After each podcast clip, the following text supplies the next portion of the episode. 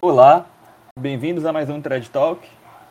Hoje estamos aqui com o já conhecido professor Eduardo Cruz. Vamos trazer um conteúdo muito interessante, inclusive considerando a nossa situação atual, política aí do, do Brasil e do mundo em geral, né? E na verdade será a primeira parte de um podcast que vai ter duas partes, né? Sobre a Guerra Civil Espanhola, conflito ali do início do século XX. E nessa primeira parte, o professor Eduardo Cruz vai nos trazer detalhes, né, aí sobre as condições preambulares dessa guerra civil, quais foram os antecedentes, quais foram as causas, para finalmente, na segunda parte, adentrarmos aí no conflito em si. É bastante interessante todo o contexto que existia na Espanha daquela época, inclusive paralelos possíveis aí com o nosso Brasil de hoje, né?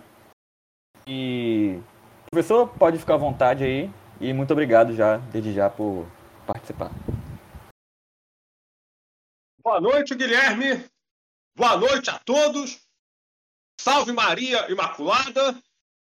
É um prazer, novamente, voltar ao canal Thread Talk neste 12 de outubro, dia de Nossa Senhora Aparecida, padroeira da nossa nação, para falar desse tema da maior importância para os católicos de todo o mundo, sobretudo do Brasil, que tem uma missão contra-revolucionária a cumprir. E como o Guilherme adiantou, a minha exposição está dividida em duas partes. Na primeira parte, eu vou falar dos antecedentes, das causas profundas da Guerra Civil Espanhola. E na segunda parte, eu vou falar da Guerra Civil Espanhola e do seu desfecho.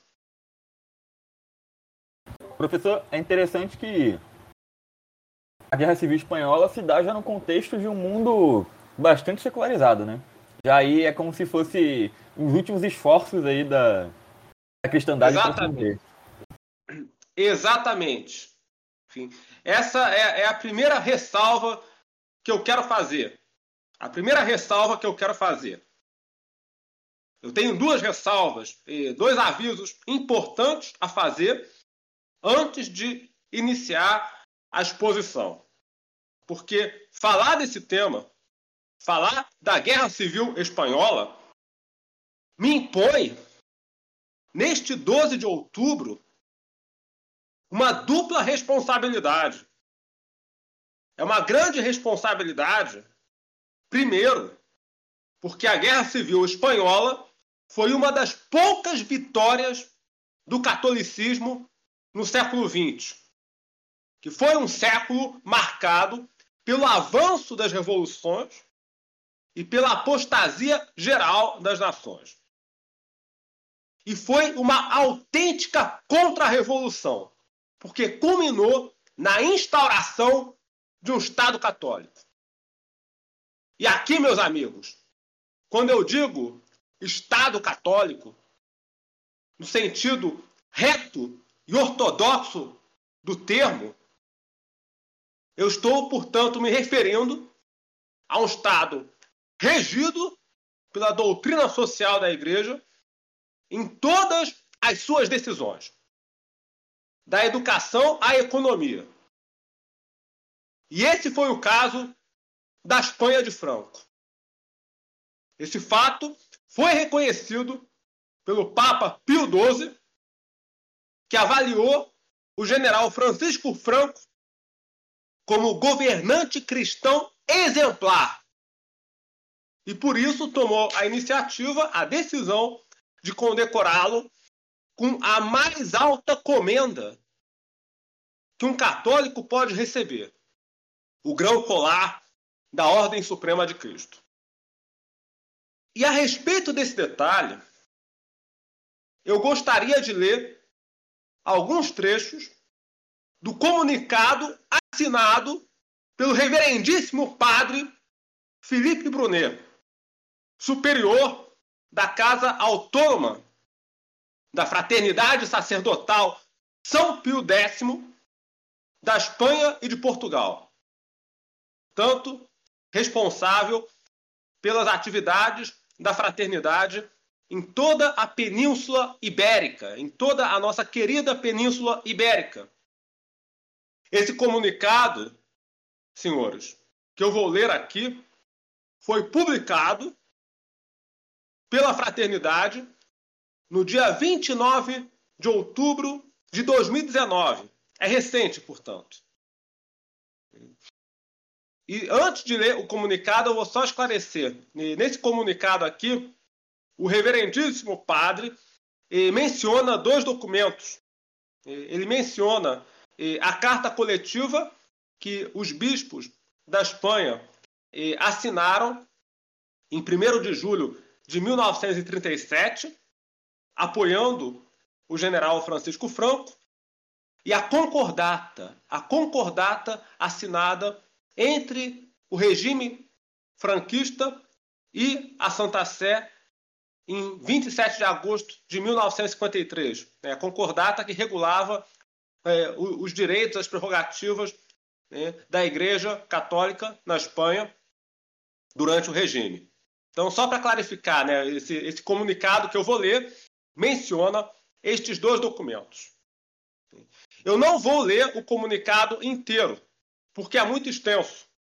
Eu lerei apenas os trechos mais significativos e, e o texto completo depois eu vou disponibilizar na íntegra com a fonte para que os senhores possam verificar e ver o que tem a dizer sacerdote da tradição a respeito do regime de Franco, da Espanha de Franco.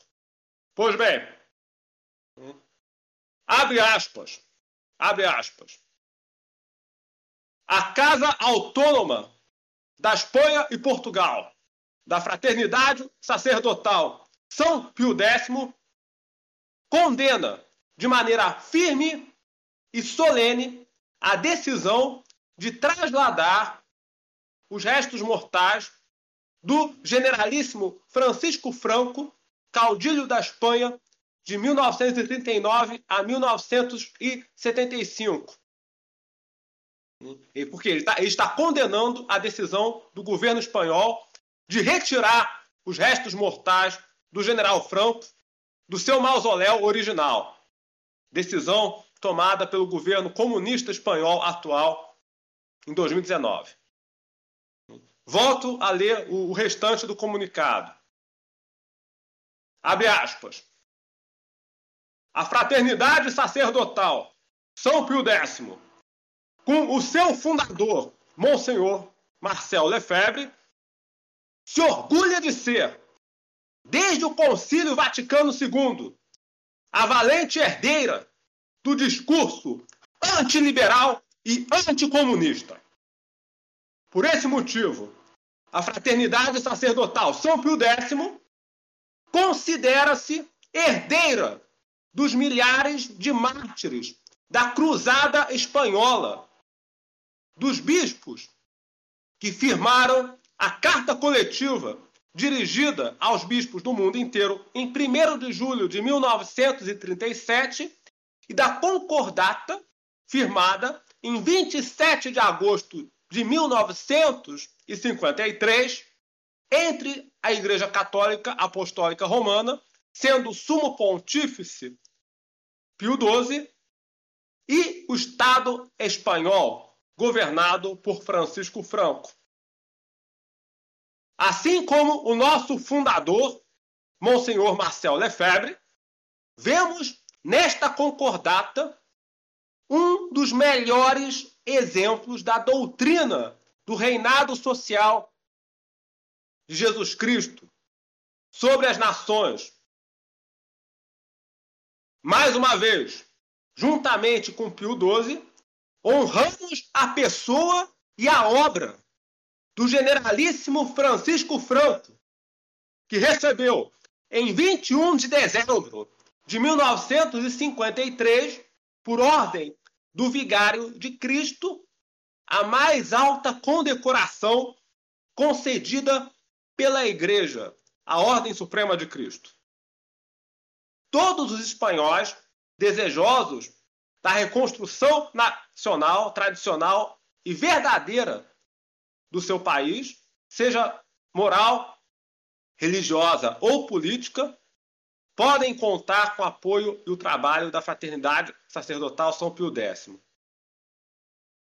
Que Deus, uno e trino, tenha piedade de nós e nos dê o fogo católico e espanhol que ardia no coração de Francisco Franco, para que assim não percamos o ânimo na reconstrução da civilização cristã e possamos recolocar sua memória e seus restos mortais no seu justo lugar.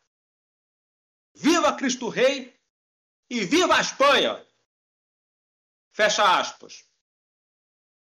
Então, meus amigos, estes são os principais trechos que o padre Felipe Brunet, superior da Casa Autônoma da Fraternidade São Pio X na Espanha e Portugal, publicou em 29 de outubro de 2019.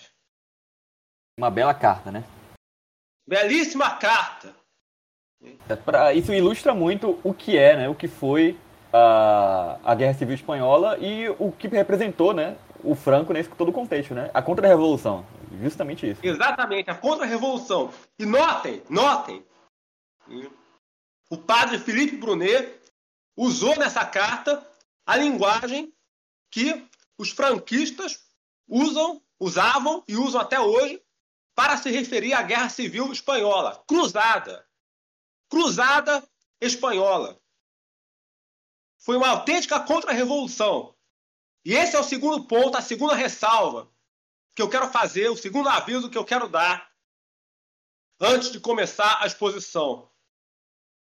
No dia 1 de abril de 1939, quando terminou a Guerra Civil Espanhola e as tropas do Franco entraram em Madrid, o general disse com todas as letras, para deixar claro: nossa cruzada foi contra a enciclopédia. O que ele quis dizer com isso? Quis dizer, não foi só uma cruzada, uma luta contra o comunismo. Foi contra todo o movimento revolucionário. Contra o liberalismo, contra a maçonaria, o sionismo, o americanismo, todas essas desgraças que vinham corroendo e atacando a Espanha desde o século XVIII, pelo menos. E é por isso que eu separo um tempo para falar dos antecedentes. Porque a Guerra Civil Espanhola, meus amigos, ela tem suas raízes remotas, nos, pelo menos no século XIX. As guerras carlistas, das quais eu já falei. Ou seja, foi o ponto culminante de uma longa série de agressões que resultou no acerto de contas e que terminou com a vitória do lado católico, graças a Deus. Então, extraordinária carta do padre Felipe Brunet. Eu vou ler novamente esse trecho final.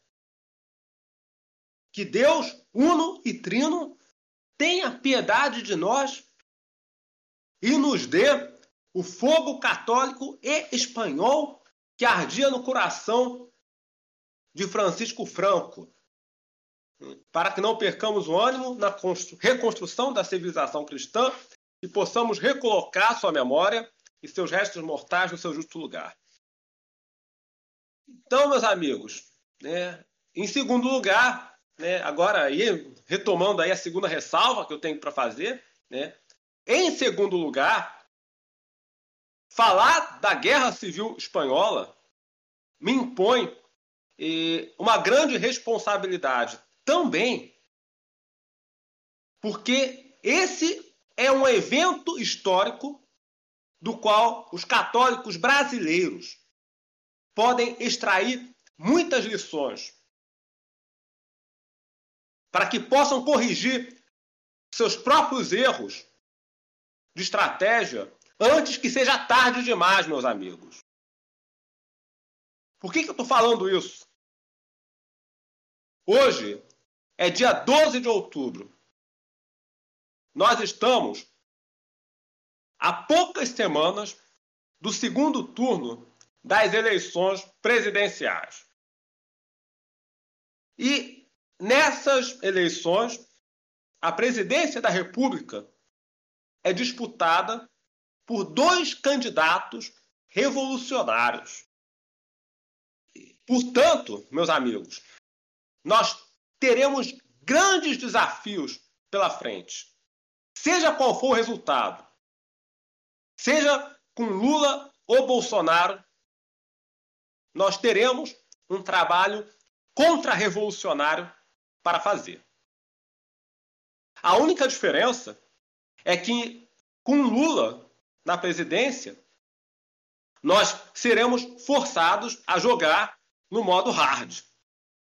Então nós precisamos estudar bem o caso da Espanha se nós queremos concluir esse confronto com uma autêntica contra-revolução. Eu não quero que isso aconteça. Nenhum de nós quer que isso aconteça. Mas nós temos que nos preparar para esse cenário. Então, o caso da Guerra Civil Espanhola é emblemático. E, como uma espécie de preâmbulo, né, para terminar essa, essa advertência, né, enfim, e eu vou dar uma amostra aqui para vocês que mostra a diferença entre a, a, a conduta, a racional e política estratégica dos católicos espanhóis e a racional e política estratégica dessa pseudo-direita vagabunda aí que fala em contra-revolução aqui no Brasil. Porque quando você lê, quando você estuda a Guerra Civil Espanhola, você percebe o abismo, a diferença entre os católicos espanhóis e essa neodireita farsante, vigarista, que vive de enganar católico pela internet. Os católicos espanhóis estavam muito conscientes, muito conscientes de qual era a amplitude do combate que tinham que travar, um combate não só contra o comunismo, mas contra todas as ideologias revolucionárias e estavam muito conscientes de que deveriam batalhar tendo como objetivo a instauração de um Estado católico. E Guilherme, vou já começar a, fazer um, um, um comentário aqui. Aqui no Brasil, aqui no Brasil, Guilherme, eu escuto muito o seguinte argumento por parte de, de alguns cipaios aí da, da neodireita. Eles alegam que aqui no Brasil nós estamos numa situação muito ruim, muito ruim, e que, portanto, não devemos ter eh, um programa político muito ambicioso, porque isso estaria eh, além do possível na presente conjuntura. Ora, meu Deus, os católicos espanhóis, nós vamos ver aqui, estavam numa situação muito pior, muito pior do que a nossa. Quando se engajaram na luta contra os revolucionários. E eles não cederam um milímetro. Eles não rebaixaram o programa deles para um patamar mais modesto.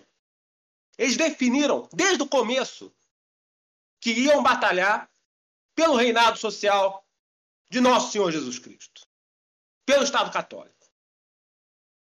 Para vocês terem uma ideia, eu vou ler aqui para vocês uma passagem, um parágrafo só, do pronunciamento feito pelo general Emílio Mola em 15 de agosto de 1936, logo após o início da Guerra Civil. É, só para lembrar para vocês, é, quem iniciou a Guerra Civil é, foi o general Emílio Mola. Aí depois ele morreu e o Francisco Franco entrou no lugar. Francisco Franco assumiu o comando das tropas. Mas esse pronunciamento aqui, de 15 de agosto de 1936, mostra bem o espírito da coisa. É. Abre aspas. Abre aspas.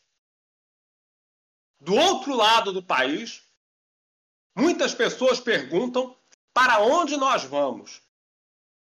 É fácil responder, porque nós já dissemos muitas vezes: vamos impor a ordem, dar pão e trabalho a todos os espanhóis e fazer justiça com isonomia.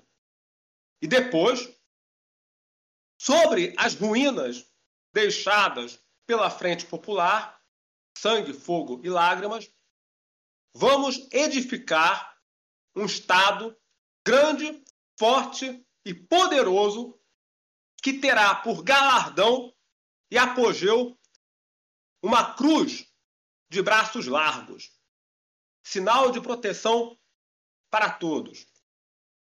Cruz erguida dos escombros da Espanha de outrora, porque é a cruz, símbolo da nossa religião e da nossa fé, a única coisa que permaneceu segura entre tanta barbárie que tenta atingir para sempre as águas dos nossos rios com o glorioso e bravo carmesim de sangue espanhol Fecha aspas.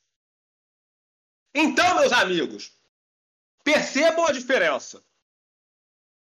Ele falou em terminar essa guerra com a edificação de um Estado grande, forte, poderoso e católico. Não falou de Estado mínimo para início de conversa como vocês costumam ler nos sites aí desses palhaços aí do Instituto Mises, esses cogumelos do lavismo que circulam por aí. Então sintam a diferença. Professor? Pois não. Não vou nem entrar na matéria do, do, da situação imediata, né? Porque essa retórica nós já conhecemos, né? Não vou entrar aqui em questão de e o atual presidente é, é capaz de adotar X ou Y, não. Acho que isso aí é perda de tempo, porque as respostas a isso nós já conhecemos desde 2018, enfim. A questão é o seguinte, o que o senhor falou é muito interessante, porque independente dessa questão do amanhã, do que vai acontecer nas urnas, vamos parar aqui e fazer um pequeno exercício mental, né? É, os católicos, os que estão na frente da maioria dessa luta política católica de hoje, tem essa doutrina, tem essa doutrina de querer estabelecer realmente um, um Estado católico nacional contra-revolucionário em todos os aspectos, ou são herdeiros do catolicismo liberal, que foi justamente o que serviu para desmontar toda, todo esse combate católico. Né? Porque, como mencionastes aí, o que nós mais vemos hoje são católicos aí, protótipos de Thomas Woods, figuras do gênero, que querem misturar catolicismo com liberalismo, ou mesmo uma espécie de anarcocapitalismo disfarçado, né? Estado mínimo, absolutamente tudo, não difere muito né, da doutrina dos anarcocapitalistas. E é uma ideia dessa só pode estar sustentada no puro e simples liberalismo. Né? E não há, é, como diz o padre é, Salvani, né, que escreveu O Liberalismo é Pecado, não existe nenhuma compatibilidade entre ser um liberal e ser um católico. Você é tão menos liberal quanto, é, quanto for mais católico e vice-versa. Quanto mais o sujeito é católico, menos é liberal. Se nós vemos liberalismo aí nessa turma da neodireita, então a conclusão se impõe. Acho que sem fazer essa reflexão não dá para pensar em uma ação católica verdadeira hoje em dia. Independente de Bolsonaro de Lula, falando de ideias universais aqui. Exatamente, Guilherme. Muito bem posto. Herdeiros do catolicismo liberal. E, eu já vou antecipar aonde isso leva. Para onde isso leva? A Segunda República na Espanha, minha gente, foi implantada por um católico liberal. Ela não entrou pela mão da esquerda. Entrou pela mão da direita liberal. O presidente, o primeiro presidente da Segunda República Espanhola, implantada em 1931, era um católico liberal. Governou o país de 1931 até 36, até o início da Guerra Civil, praticamente. Então, você já sabe, a, a esquerda entrou depois. Claro, a, a, a, Segunda República entrou na Espanha, foi instaurada, como acabei de dizer, pela mão de um conhecido católico liberal. Eu vou chegar lá, eu vou chegar lá.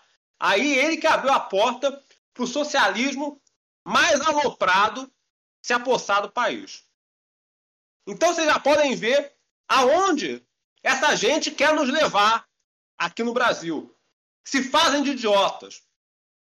Estão ganhando dinheiro por trás disso, não tenho a menor dúvida. Então, muito bem posto. Já aproveito para antecipar. E, então, ah, enfim, esse, esse aspecto histórico, para vocês verem onde é que nos leva a estratégia Neocon. Arapuca da Revolução.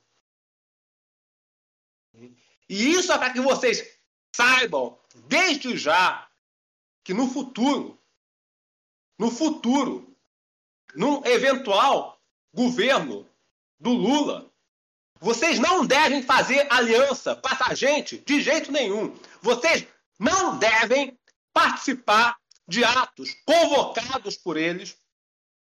Não devem compartilhar, publicar conteúdo produzido por eles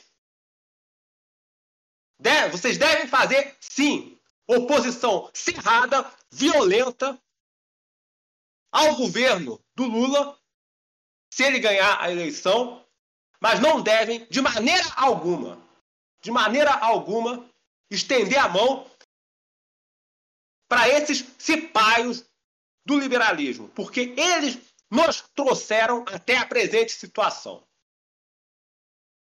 Eles se abstiveram de adotar uma postura reacionária e se abstiveram de construir uma alternativa política católica independente, separada dessa, dessa onda neocon bolsonarista que está na moda aí. Infelizmente, professor, o que eu tenho a impressão é que vamos chegar em 2026 com um discurso mais ou menos assim: não, vamos colocar esse candidato aqui, que é um liberal, porque é o que tem e é um ao menor, então vamos nessa. Ou seja, eu sinceramente duvido que quem está hoje aí na frente desses movimentos de dos neoconservadores, né? Duvido que eles vão querer emplacar aí uma alternativa católica, inclusive por, por eles mesmos, né? Espero que aí as pessoas comecem a prestar mais atenção nesses anos, porque não dá, não dá para ficar assim para sempre, né? Já, não, já deu. Não dá. Não querem tomar vergonha na cara de jeito nenhum. Olha, faz quase quatro anos que eu estou ajudando meus amigos a organizar um partido católico reacionário é, estritamente conduzido pela doutrina social da Igreja anterior ao Concílio Vaticano II. É, fui convidado, me juntei à iniciativa, estou ajudando. Enfim. E, e engraçado, e, pessoas que passaram três anos boicotando a iniciativa, em época de eleição, vem nos procurar para pedir voto para político de estimação, falar em mal menor e até falar em omissão. Ora, passaram quatro anos se omitindo diante do liberalismo, da influência protestante, maçônica, sionista no governo, e agora vem acusar os outros de omissão? Não tem moral para dar um pio. É, bando de pelego. É, como diz lá o, o Matias, do, do Tropa de Elite, Bando de burguês safado. Estou batendo a porta na cara dessa gente. E vocês devem bater também. Batam a porta na cara. Então vamos ao conteúdo da exposição propriamente dito. Bem, por que falar dos antecedentes, meus amigos? Por que nós devemos falar dos antecedentes da Guerra Civil Espanhola? Porque, como eu falei, não foi apenas uma guerra contra o comunismo, mas contra uma horda de movimentos revolucionários que vinham atacando a Espanha há séculos, sobretudo a partir do século XIX, por ocasião das guerras carlistas. O liberalismo, a maçonaria, o americanismo, lembremos da Guerra Hispano-Americana de 1898, né? e o sionismo por trás disso tudo. Né? Portanto, meus amigos, isso já marca uma diferença entre a Espanha e o Brasil. A Guerra Civil Espanhola foi uma autêntica contra-revolução, é, uma cruzada. Não foi uma mera reação, como nós tivemos aqui no Brasil. Aqui no Brasil, nós tivemos, quando muito, reações. Eu falei disso no, na palestra que eu dei lá no dia 5 de julho.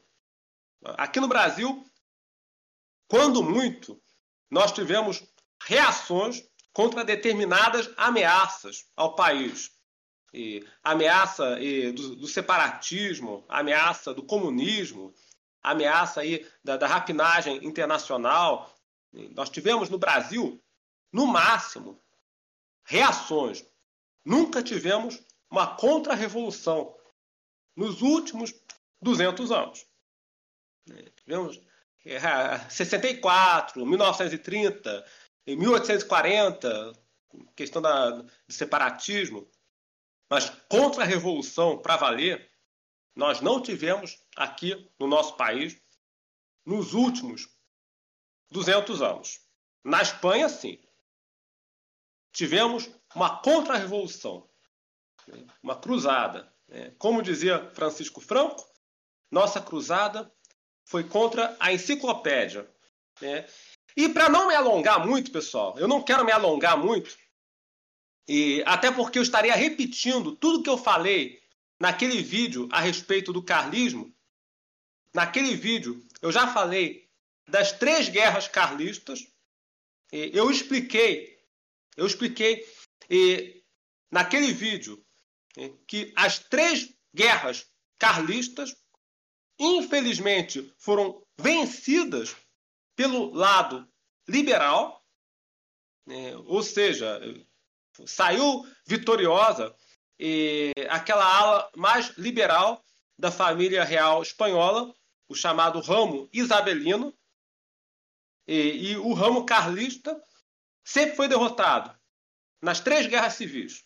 Na Primeira Guerra Carlista, que foi de 1833 a 1840, a Segunda Guerra Carlista, que foi de 1846 até 1849, e a Terceira Guerra Carlista também, que se prolongou de 1872 até 1876.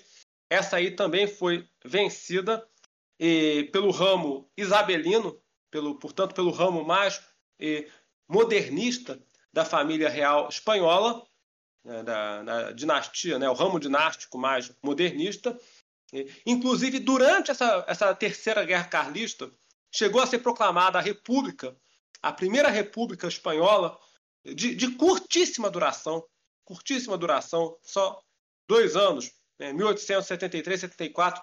É por isso, pessoal, é por isso que a Guerra Civil Espanhola do Francisco Franco foi travada contra a chamada Segunda República Espanhola. Aí alguns, claro, vão se perguntar: peraí, Segunda República quer dizer que teve na Espanha uma Primeira República? Teve. De curtíssima duração, né, durante a Terceira Guerra Carlista, e aí, no lugar dessa, quando a guerra terminou, no lugar dessa Primeira República, foi instaurada uma monarquia parlamentar, vamos lembrar aqui, uma monarquia parlamentar, portanto, uma monarquia liberal, encabeçada pelo ramo isabelino, pelo ramo mais eh, modernista né, da família real espanhola. Portanto, meus amigos, como eu falei naquele vídeo, e estou reiterando agora bem rapidamente, o século XIX foi um século muito ruim para a Espanha. Foi um século de avanço do liberalismo nas três guerras civis, em que os católicos foram derrotados. Foi também um século de desindustrialização, de desmonte do parque produtivo nacional, porque eh, os governos liberais, eh, maçons, que assumiram o poder no bojo dessas guerras civis, eh, abriram a economia espanhola, eh, a rapinagem internacional, eh, desmontaram uma parte do, do parque industrial do país, confiscaram bens da igreja e venderam. Eu falei disso tudo. Não vou repetir. Quem quiser mais detalhes pode acessar o vídeo sobre carlismo, onde eu detalhei o processo de confisco dos bens da igreja, de abertura da economia espanhola que foi feita. Então foi um século muito ruim. O século XIX foi um século, infelizmente, de avanço revolucionário, liberal, maçônico na Espanha. Além de ter sido também um século de derrota militar, porque vamos lembrar, em 1898 eclodiu a guerra entre a Espanha e os Estados Unidos. Essa guerra terminou com a vitória dos americanos, que com isso tomaram para si as últimas possessões do antigo Império Colonial Espanhol. Eh, tomaram eh, Guam, eh, tomaram Porto Rico, tomaram Cuba na prática. Né? Cuba se tornou independente, mas numa condição de protetorado dos Estados Unidos. Então, a Espanha, além de ter sofrido muito no século XIX com o avanço liberal maçônico, sofreu também com essa derrota militar, né, com essa perda de territórios no ultramar. Né? Enfim. E como é que funcionou? Né? Já que eu falei da, da monarquia, e, da monarquia que regia a Espanha antes da República Espanhola, como é que funcionou essa monarquia? Eu acabei de dizer que a terceira guerra carlista terminou com eh, a vitória do ramo isabelino e com a instauração, a confirmação da monarquia parlamentar. Essa monarquia teve dois reis. Portanto, né, essa monarquia durou de 1876 até 1931, quando veio então a tal da Segunda República. Teve apenas dois monarcas. O Afonso XII, que governou de 1874 até 1886, né? e o filho dele, Afonso XIII, Afonso XIII. Esse daí foi o que a, a República derrubou. O Afonso XIII governou por muitos anos. Ele governou de 1886 até 1931. Governou a Espanha, portanto, durante quase 50 anos. Ele pertencia ao ramo isabelino da família real espanhola, e, mas curiosamente era católico, de verdade. Ele era católico de verdade, talvez pelo fato de ter sido educado por um padre carlista, de quem eu vou falar no futuro, o padre Montana, né, um ótimo padre carlista que se encarregou. É um caso curioso de, de um rei isabelino que foi educado por um padre carlista. Uma figura extraordinária do padre Montana. E esse reinado, né, vamos nos situar historicamente, meus amigos. Esse reinado de Afonso XIII se prolongou de 1886 até 1931 pode ser dividido, meus amigos, em duas fases. Uma fase ruim, bem fracassada, e uma fase boa. A primeira fase foi a fase da monarquia parlamentar. E a segunda fase foi a etapa da monarquia católica tradicional, que durou sete anos.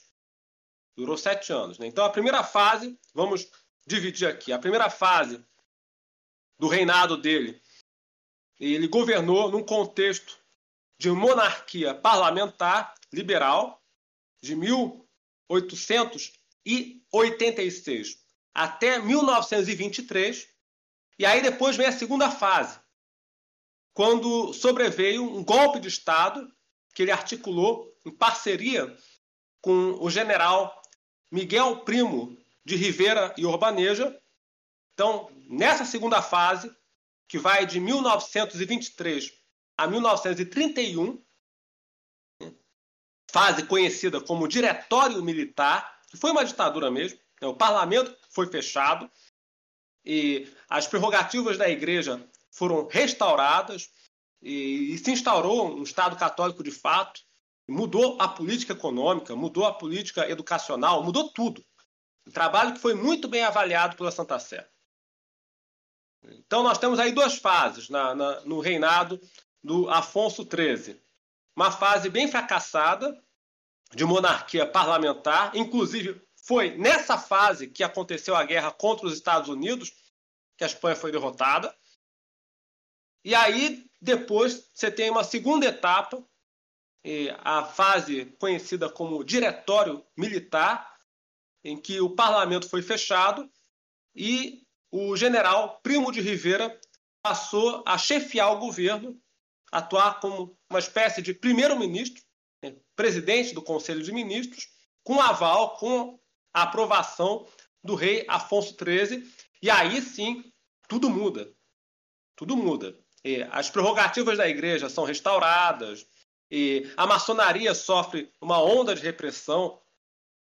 Enfim, a política econômica muda né, passa a ter um enfoque mais voltado para o desenvolvimento nacional, para a proteção né, da, dos recursos naturais, da indústria local. Nessa fase, ele consegue resultados muito bons. E, inclusive, nessa fase, meus amigos, do diretório militar, por que, que eu estou batendo nessa tecla? Né, nessa segunda fase do reinado dele, que foi de 1923 a 1930, 31, mais ou menos. Né? Porque essa etapa eh, contou com apoio dos carlistas no primeiro momento, porque os carlistas, eh, num primeiro momento, consideraram né, que a, a agenda do Diretório Militar implantava pelo menos uma parte do programa deles. Então, num primeiro momento, de 23 a 25, eh, os carlistas respaldaram e o diretório militar. De, depois acabaram retirando apoio porque a questão dinástica eh, continuava pendente. Mas essa segunda e última fase eh, do reinado do Afonso XIII pode ser considerada bem sucedida, assim, em termos de resultados gerais, tanto no plano espiritual, educacional, como no plano econômico. O Estado católico, de, de fato. Aqui eu quero fazer uma ressalva, um aviso importante. E o general Miguel Primo de Rivera, que chefiou o governo durante esses sete anos, não deve ser confundido com o filho dele, o José Antônio Primo de Rivera, que fundou a tal da Falange Espanhola. Eu vou falar da Falange depois. Então, são, são as pessoas confundem muito. É, o, general chefiou o governo, como eu já falei, de 1923 a 1930, foi, portanto, chefe do Diretório Militar, e, com aval do rei Afonso XIII. E aí, pouco depois de, de deixar o governo, ele morre, de, de causas naturais. Ele morreu, enfim, de, de, causas aparentemente naturais, um pouquinho depois de deixar o governo. Mas eu não vou me prolongar falando da obra, enfim, que foi edificada pelo governo nessa fase do diretório militar, enfim, que é, mas é um trabalho muito interessante que vocês devem examinar, estudar, porque foi um trabalho muito bem avaliado pela Santa Sé. Um Estado católico de fato. Eu vou ler para vocês, vou ler para vocês um trecho da carta que o Papa Pio XI enviou ao rei Afonso XIII em 10 de maio de 1927, portanto, no, quando estava no auge o diretório militar na Espanha, né, com o parlamento devidamente fechado, os maçons, pelo menos, marginalizados ali. Enfim, teve uma, realmente uma queda né, de influência, uma, teve uma onda de umas lojas aí que foram fechadas. Enfim. Então, vou ler só um trecho da carta. Abre aspas, abre aspas. Né? Quem poderia comemorar de modo digno todas as coisas que Vossa Majestade, sempre guiada e doutrinada pela religião, tem levado a termo em benefício do povo espanhol. O principal mérito de Vossa Majestade na direção do reino tem sido haver conseguido obter a adesão e o afeto de todos, mais com o amor do que com o poder. Excelência e apanágio que cabem tão somente aos melhores soberanos. Fecha aspas. Portanto, esse é o teor eh, da congratulação que o Papa Pio XI deu ao trabalho do Diretório Militar, que vigorou na Espanha, que governou a Espanha com o aval do rei Afonso XIII, de 1923 a 1930, com a, sob a, a direção do general Primo de Rivera. Eu não vou falar do, dos resultados e das obras, enfim, de tudo que foi feito nessa etapa, porque foge ao foco da, da nossa exposição. Né? Mas eu vou citar alguns livros, alguns livros digitalizados, que eu inclusive digitalizei para quem se interessa pelo estudo dessa temática. Eu acho que o principal livro né, que permite entender trabalho que foi feito pelo Diretório Militar na Espanha é um livro escrito pelo engenheiro José P. Martim São João, que foi conselheiro eh, do general Primo de Rivera eh, e depois, no regime do Franco, foi diretor-geral de ensino superior do Ministério da Educação. Eh, o livro se chama Los Valores históricos de la ditadura espanhola, né? ou seja, os valores históricos na ditadura espanhola. Uma obra 600 páginas, muito detalhada sobre tudo que foi feito em matéria de saúde, infraestrutura, educação, economia, religião na Espanha durante a gestão do general Miguel Primo de Rivera e Urbaneja. Enfim. É um detalhe importante, um detalhe importante. Você nota quando você estuda a história da Espanha no século XX, você percebe que muitos homens que trabalharam no diretório militar nesse período de 1923 a 30, depois trabalharam também em cargos importantes no regime do Francisco Franco. Você percebe uma certa conexão entre o diretório militar e, e o regime franquista. Uma conexão de pessoas, de, de conteúdo. Né? Claro, o regime do Franco era mais perfeito. Mais perfeito. É, mas você percebe uma conexão de, de, pessoas. Por exemplo, além do José Per Martins São João, e o Pio Balesteiro de Alava, né, um economista muito bom, depois eu posso fornecer e, o trabalho deles para quem se interessar. E, o doutor e, José de Anguas e Messia, né, o Visconde de Santa Clara de Avedilo, que foi ministro das Relações Exteriores da Espanha de 1925 a 27, durante o Diretório Militar, e depois, durante o regime franquista, ele foi embaixador da Espanha junto a Santa Sé. Né?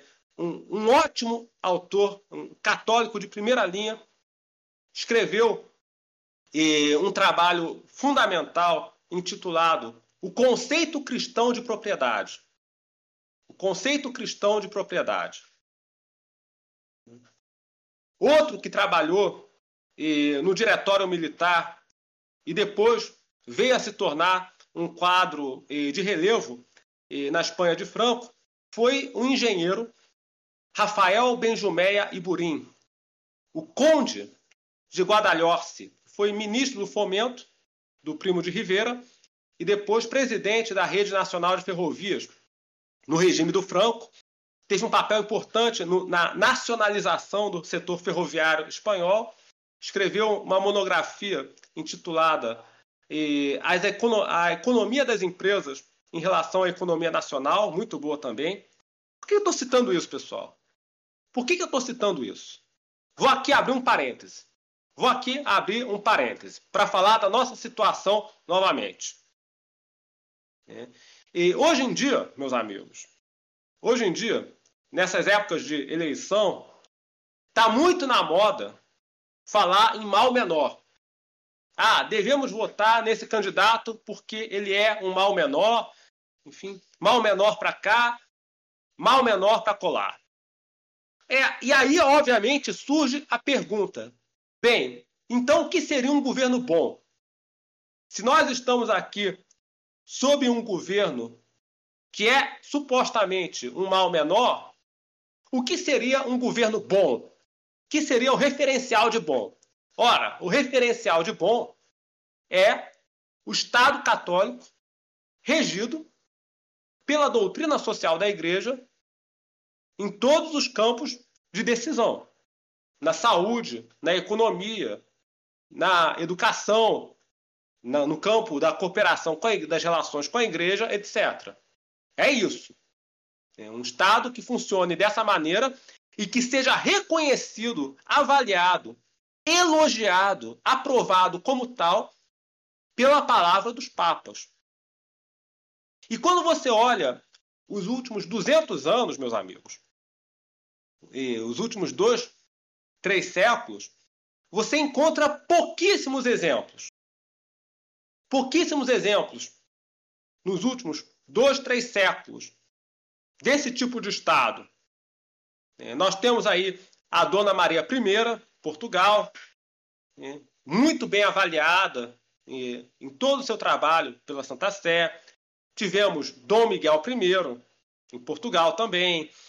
E tivemos o Diretório Militar do Miguel Primo de Rivera, na Espanha, muito bem avaliado, como nós acabamos de ver. Tivemos aí Portugal de Salazar, tivemos Gabriel Garcia Moreno no Equador, tivemos o presidente Rafael Caldeira Túrcios na Guatemala, enfim, Francisco Franco e tal. Então, esses governantes são o referencial de bom.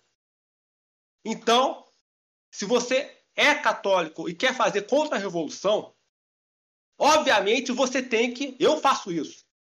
Eu vou atrás de saber quem foram os homens que trabalharam nesses governos em cargos de relevo, o que eles escreveram.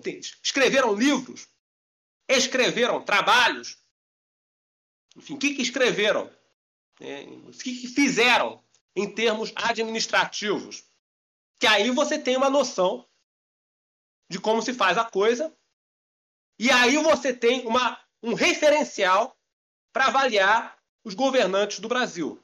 Ó, esse governo é, é quase bom porque se aproxima mais daquele paradigma, daquele referencial.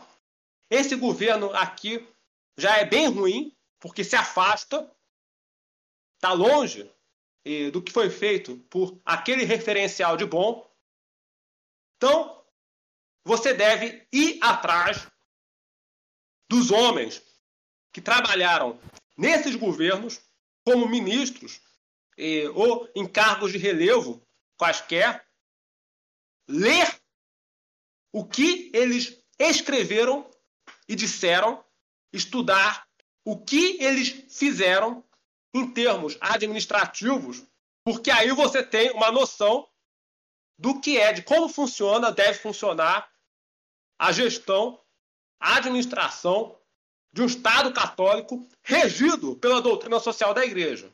Que assim você tem o referencial do que é bom, assim você sabe o que você deve buscar em termos políticos e qual é o referencial que você deve usar para avaliar candidatos e políticos aqui no Brasil.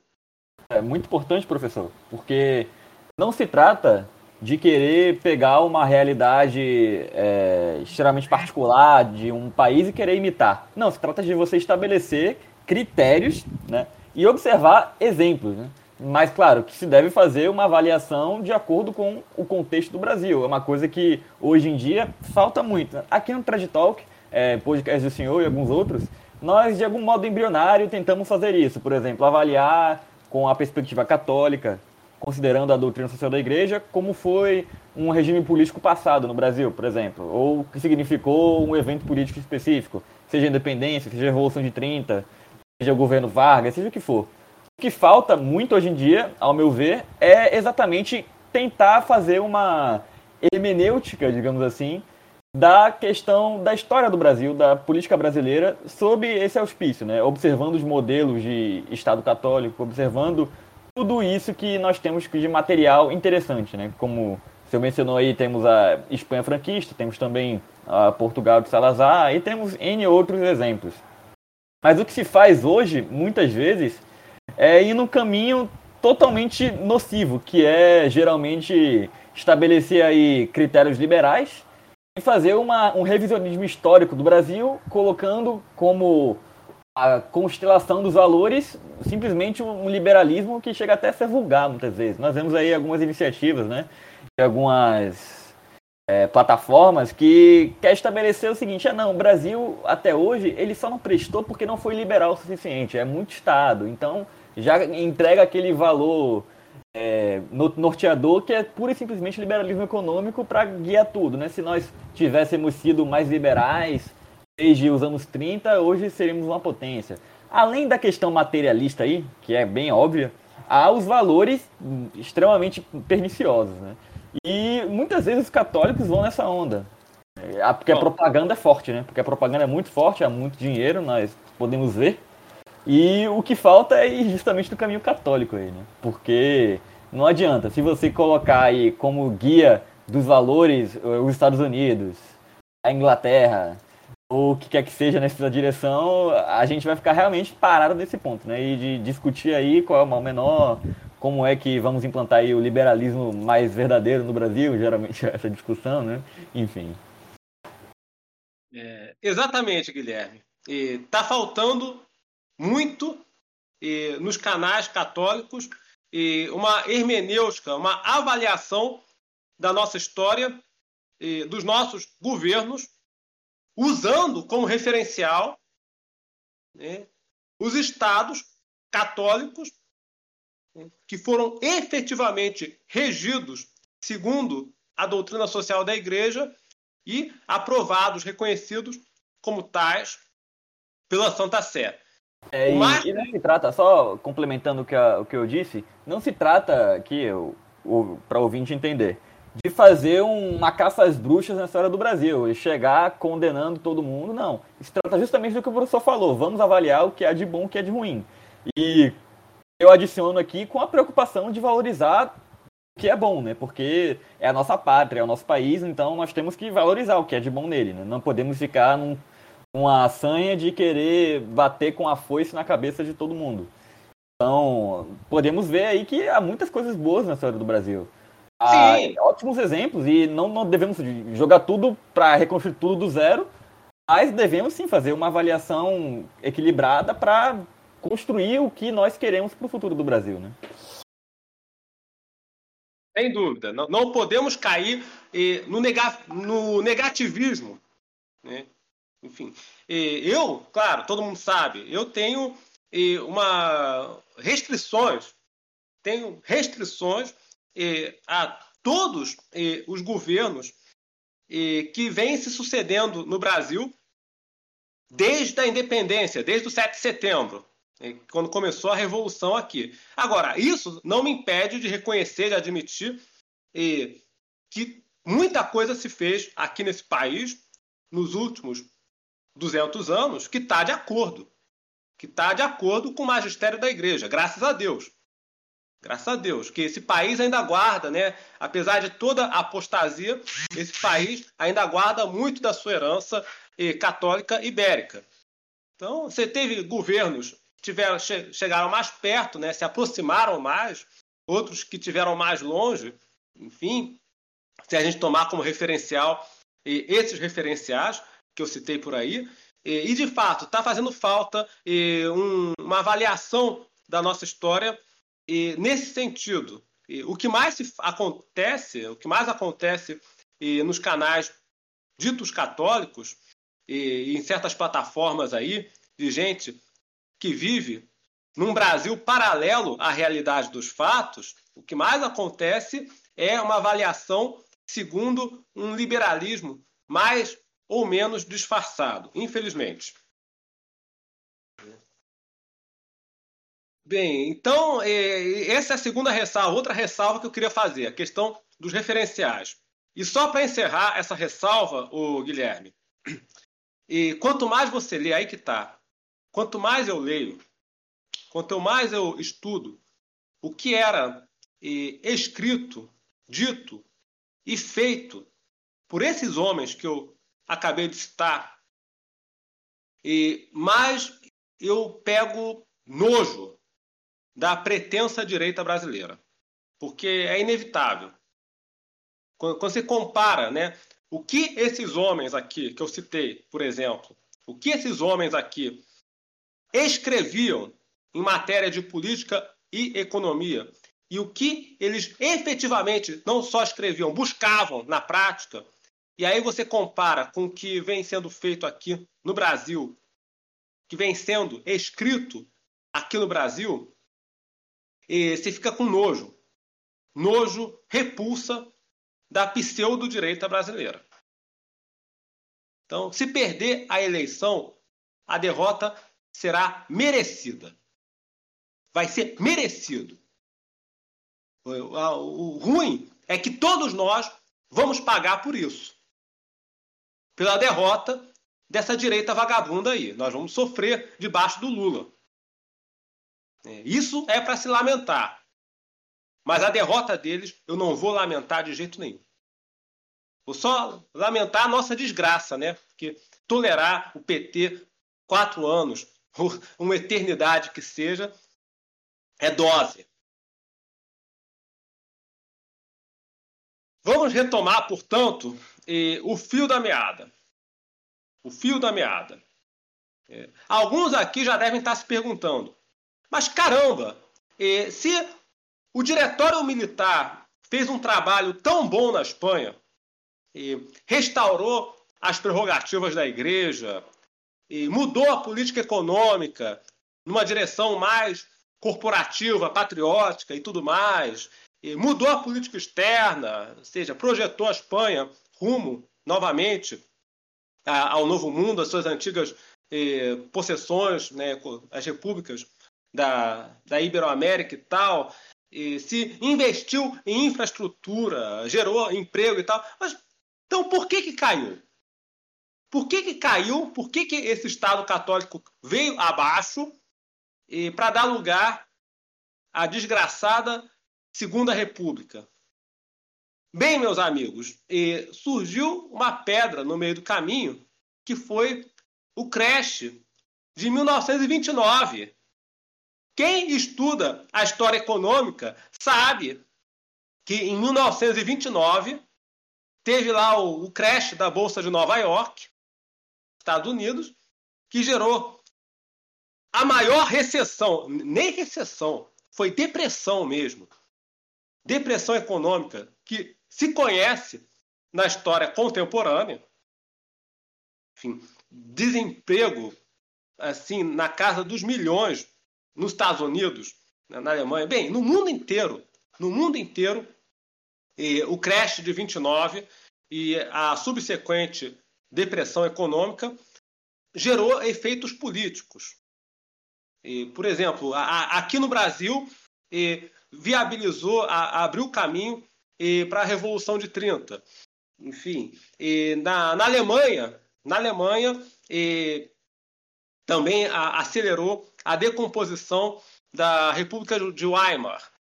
E, então, em vários países, no Japão, lá no Japão, e também acelerou a crise do regime que desembocou na, na ditadura militar de 1932, enfim.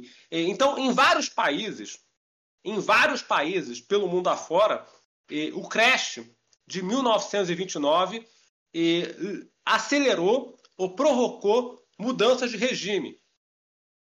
Às vezes para melhor, às vezes para pior. E no caso da Espanha, foi para pior.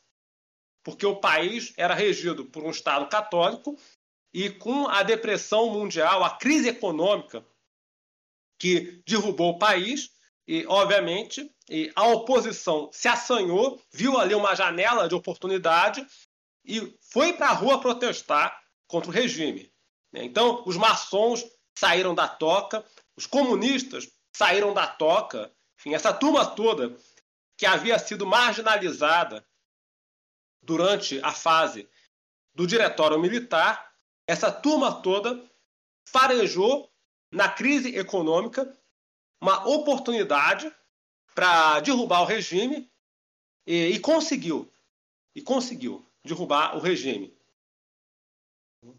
Então, em 28 de janeiro de 1930, diante da insatisfação popular, o rei tomou a decisão de demitir o general Primo de Rivera, né, que governava o país há sete anos, né, como, como presidente do Conselho de Ministros.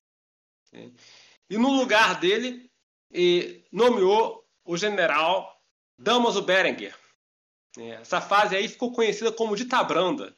Né? Ditabranda é oposição de ditadura, né? porque assim, ele, assim que ele demitiu o primo de Rivera, ele relaxou a censura à imprensa, e, enfim, ele soltou alguns presos políticos aí, por isso que esse período aí é, agonizante do regime ficou conhecido como ditabranda, né? de brando, brandura. E, e, esse senhor aí, esse general, e, também ficou pouco tempo no poder, porque os protestos na rua e, aumentavam. Ele não conseguiu chegar no acordo com a oposição republicana. É, e haviam vários movimentos exigindo a proclamação da República, tanto de direita como de esquerda. É, a oposição republicana de direita, tinha, tinha lá um movimento chamado Direita Liberal Republicana. Olha o nome do negócio, pessoal. Observem o nome do principal movimento de oposição ao regime. Direita Liberal Republicana. E quem chefiava era um católico liberal. Eu vou chegar nessa figura. Esse pessoal estava todo reunido numa frente, eles se reuniram, né? Esses movimentos aí se reuniram numa espécie de frente ampla, né? em 30 de agosto de 1930, né? no chamado Pacto de São Sebastião. Né? E, e depois, a esquerda também se juntou a essa frente.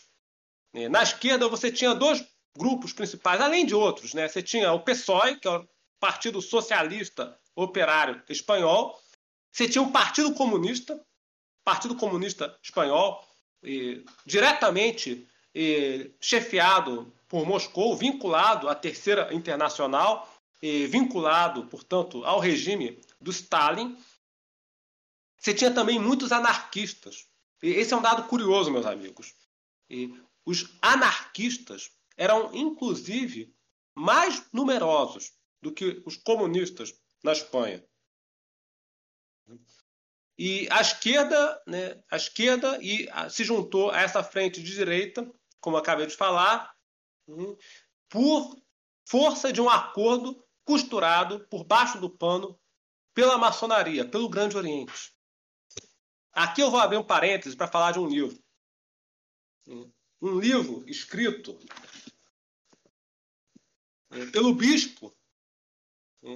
Livro devidamente aprovado com imprimatur canônico. Aliás, a bibliografia que eu uso, minha gente, é a bibliografia contra-revolucionária. livro intitulado Origens da Revolução Espanhola, escrito pelo bispo João Tusquets Terrat, que teve um papel importante, inclusive, no regime do Franco. É. E aqui, aqui, entre as páginas 83, 87 deste livro que eu tenho em mãos aqui, em formato impresso, e o bispo relata que esse acordo secreto entre a chamada direita liberal republicana, chefiada por um católico liberal, e a esquerda mais aloprada, o Partido Socialista, o Partido Comunista, os anarquistas, esse acordo foi costurado pelo grão-mestre da maçonaria espanhola. Está aqui. Livro interessantíssimo. Não foi fácil conseguir um exemplar desse negócio aqui. Tive que mandar trazer de fora, obviamente, que não... esse é o tipo de livro que, além de ser antigo, ele é espanhol, então tem que trazer, encomendar pela internet, interessantíssimo. Por que, que eu estou citando esse livro, meus amigos? Do bispo João Tusquets. Tusquets.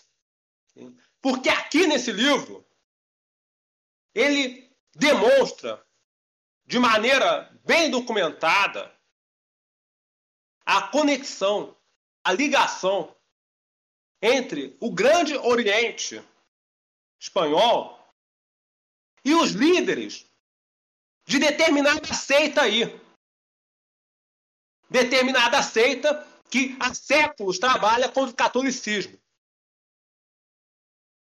Infelizmente, eu tenho que usar linguagem cifrada porque eu não quero eh, prejudicar o canal Thread Talk. Mas vocês são católicos bem informados e já entenderam tudo. Eu acho que eu vou inclusive digitalizar esse negócio aqui. Por favor, faça. Então, excelente livro do bispo João Tusquets, né, que ele menciona os bastidores desse acordo entre a chamada direita liberal republicana, chefiada por um católico liberal, e os principais agrupamentos de esquerda. Então, formaram ali uma. Por volta de outubro de 1930, eles formaram uma espécie de frente ampla contra o regime exigindo eleições livres e uma Assembleia Nacional Constituinte. Uma Assembleia Nacional Constituinte. E o governo, infelizmente, o governo, em vez de botar essa turma toda na cadeia, né, que havia ministros no governo que queriam fazer uma repressão, queriam botar todo mundo na cadeia enfim, medir, enfim, medir forças com a oposição, vencer e fazer todo mundo voltar para casa. E, e, essa não foi, infelizmente, esta não foi a linha seguida. E o governo foi cedendo, e, infelizmente. O, o, rei, portanto, demitiu o primeiro-ministro novamente e nomeou um novo primeiro-ministro, né, o José Sanches Guerra, né? Quem que era esse camarada? Esse senhor era um líder da ala do Partido Conservador que não havia apoiado o diretório militar. Que aqui, vou abrir parênteses, meus amigos. Quando o diretório militar foi instaurado, quando o regime foi instaurado em 1923, e o Partido Conservador espanhol e, se dividiu. E a maior parte, a maior parte, e, felizmente, e, apoiou o regime e se incorporou, se deixou absorver pelo partido único criado pelo regime, a União Patriótica. Então, o general Primo de Rivera criou um partido de apoio ao governo, a União Patriótica, que absorveu pessoas ali dos antigos partidos, principalmente do Partido Conservador e tal. Então, a maior parte do Partido Conservador espanhol, enfim, migrou para a União Patriótica, mas teve uma parte, eh, os liberais enrustidos, que resolveu partir para a oposição. É, e um dos líderes eh, dessa fração era o José Sánchez Guerra, que havia voltado do exílio. Então, eh, o governo resolveu nomeá-lo presidente do Conselho de Ministros, porque ele pensou, ah, é um cara aí que vai fazer um meio de campo. É, enfim, ele não é de esquerda, mas ele também não é um cara que apoiou o regime, então ele vai fazer um meio de campo. O que, que esse camarada fez? Ele assumiu o cargo de presidente do Conselho de Ministros e a primeira medida que ele tomou foi ir até o presídio para dialogar, dialogar com conspiradores que haviam sido presos, enfim, no levante lá contra o regime, o levante de Jaca, e oferecer-lhes cargos no ministério. Então, meio que cedendo à oposição, ele foi na cadeia dialogar com subversivos e convidou alguns deles para participar do governo na qualidade de ministros. Né? Então, que a ideia dele era fazer tipo um gabinete misto, um gabinete misto né? com elementos da, da oposição republicana e, e elementos do regime, uma espécie de gabinete de conciliação. E a gente sabe, minha gente, que não se dialoga com erro. Não se faz acordo com a revolução, acordo com o modernismo. Ontem foi aniversário de 60 anos do Concílio Vaticano II. Né? Ontem. E isso nos leva a, a refletir, né? Onde é que termina esse negócio de dialogar com o erro, de fazer acordo com a revolução? Então, termina desse jeito.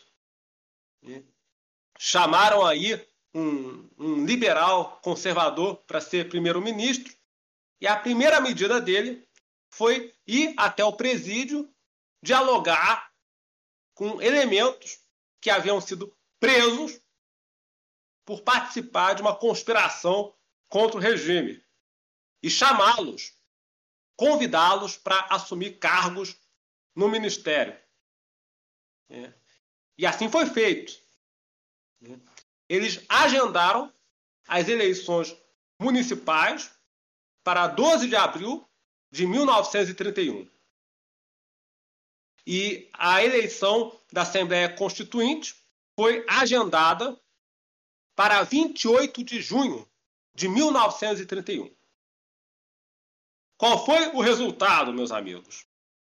O resultado das eleições de 12 de abril foi uma derrota expressiva das forças monárquicas, conservadoras, católicas, enfim, um grande avanço dos candidatos republicanos, tanto de esquerda como de direita.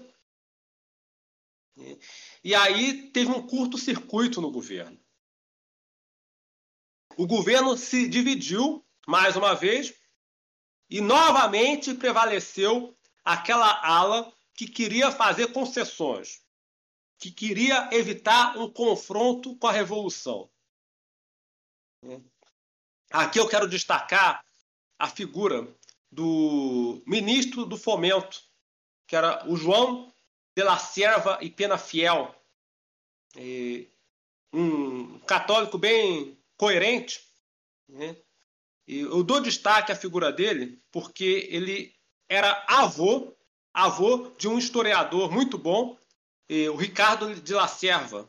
Aliás, pessoal, se vocês querem estudar Guerra Civil Espanhola, regime franquista, procurem esse historiador, Ricardo de la Serva. Eu tenho alguns livros dele. Uma ótima referência para quem quer estudar esse período, não de uma ótica progressista, mas de uma ótica católica. E por acaso, eh, o avô desse historiador, eh, Ricardo de la Serva, era ministro do Fomento quando ocorreu essa crise no gabinete, e ele foi a principal voz em defesa de um confronto com a revolução. Foi voto vencido. Ele chegou a dizer, ó, devemos instituir um governo de força, implantar a censura e resistir. Mas ele foi voto vencido. A maioria do gabinete, assim como o rei Afonso XIII, achou melhor entregar o governo de uma vez à oposição. Então, o rei Afonso XIII recebeu um salvo-conduto recebeu garantias de que poderia se retirar da Espanha em segurança com a sua família. E, e ele entregou, ele entregou a chefia do Estado para o líder da oposição republicana de direita. A República então foi instaurada e quem assumiu a presidência, meus amigos, foi o líder da direita liberal republicana, um católico liberal chamado Niceto Alcalá Zamora. Ele assumiu a presidência primeiro como presidente provisório durante os meses e depois como presidente empossado mesmo. Governou como presidente de 1931 a 1936. Então, essa é outra lição Vou abrir aqui, meus amigos, um parênteses. Esta é outra lição que nós devemos assimilar do caso espanhol. A República na Espanha, a derrubada do rei Afonso XIII, não ocorreu pela mão dos socialistas. Ocorreu pela mão de um católico liberal, como esses que vocês veem por aí. Na, na, na fauna, na fauna neoconservadora, Olavete, o que seja. Então foi um camarada desses que introduziu a República na Espanha e depois abriu a porta para a esquerda mais aloprada se apossar do governo. Professor? Pois não? É, me corrija se estou errado, inclusive o, o Jacques Maritain parece que apoiou o regime republicano, né? Isso! O grande Jacques Maritain aí, né? Inspirou grandemente os líderes conciliares aí, boa medida. Isso, Maritain, que escreveu lá o Humanismo Integral. Isso aí. Um livro com esse título, ele publicou esse livro, inclusive, nessa época, se eu não me engano, que ele publicou a primeira edição do, do seu livro, O Humanismo Integral, que fez a cabeça de muita gente aí, infelizmente, e foi piorando, né? Foi piorando com o passar do tempo. Jacques Maritain. E, então, vocês podem ver aonde que isso leva, meus amigos. Qual que é o resultado disso daí? Onde é que termina essa história? Então, e, o resumo da ópera é basicamente esse. A, você tinha aí na Espanha um Estado católico, é, o chamado Diretório Militar, que governou o país de 1923 a 1930, mais ou menos. Aí veio a crise mundial provocada pelo crash da Bolsa de Nova York. E essa crise pegou a Espanha, a oposição liberal, maçônica, socialista aproveitou a crise econômica para explorar a insatisfação popular, provocar protestos, colocar o governo contra a parede.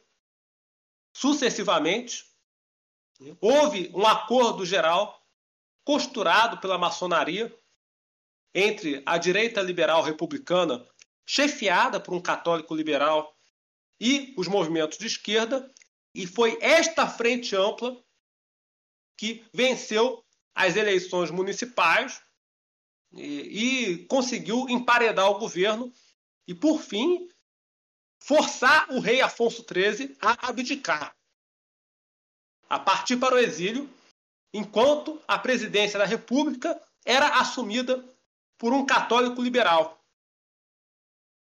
Vocês entendem, portanto, meus amigos, a encíclica Divinis Redentores, onde o Papa Pio XI postula, ensina que o liberalismo prepara o caminho para o comunismo? Então vocês podem imaginar aonde essas pessoas aí querem nos levar.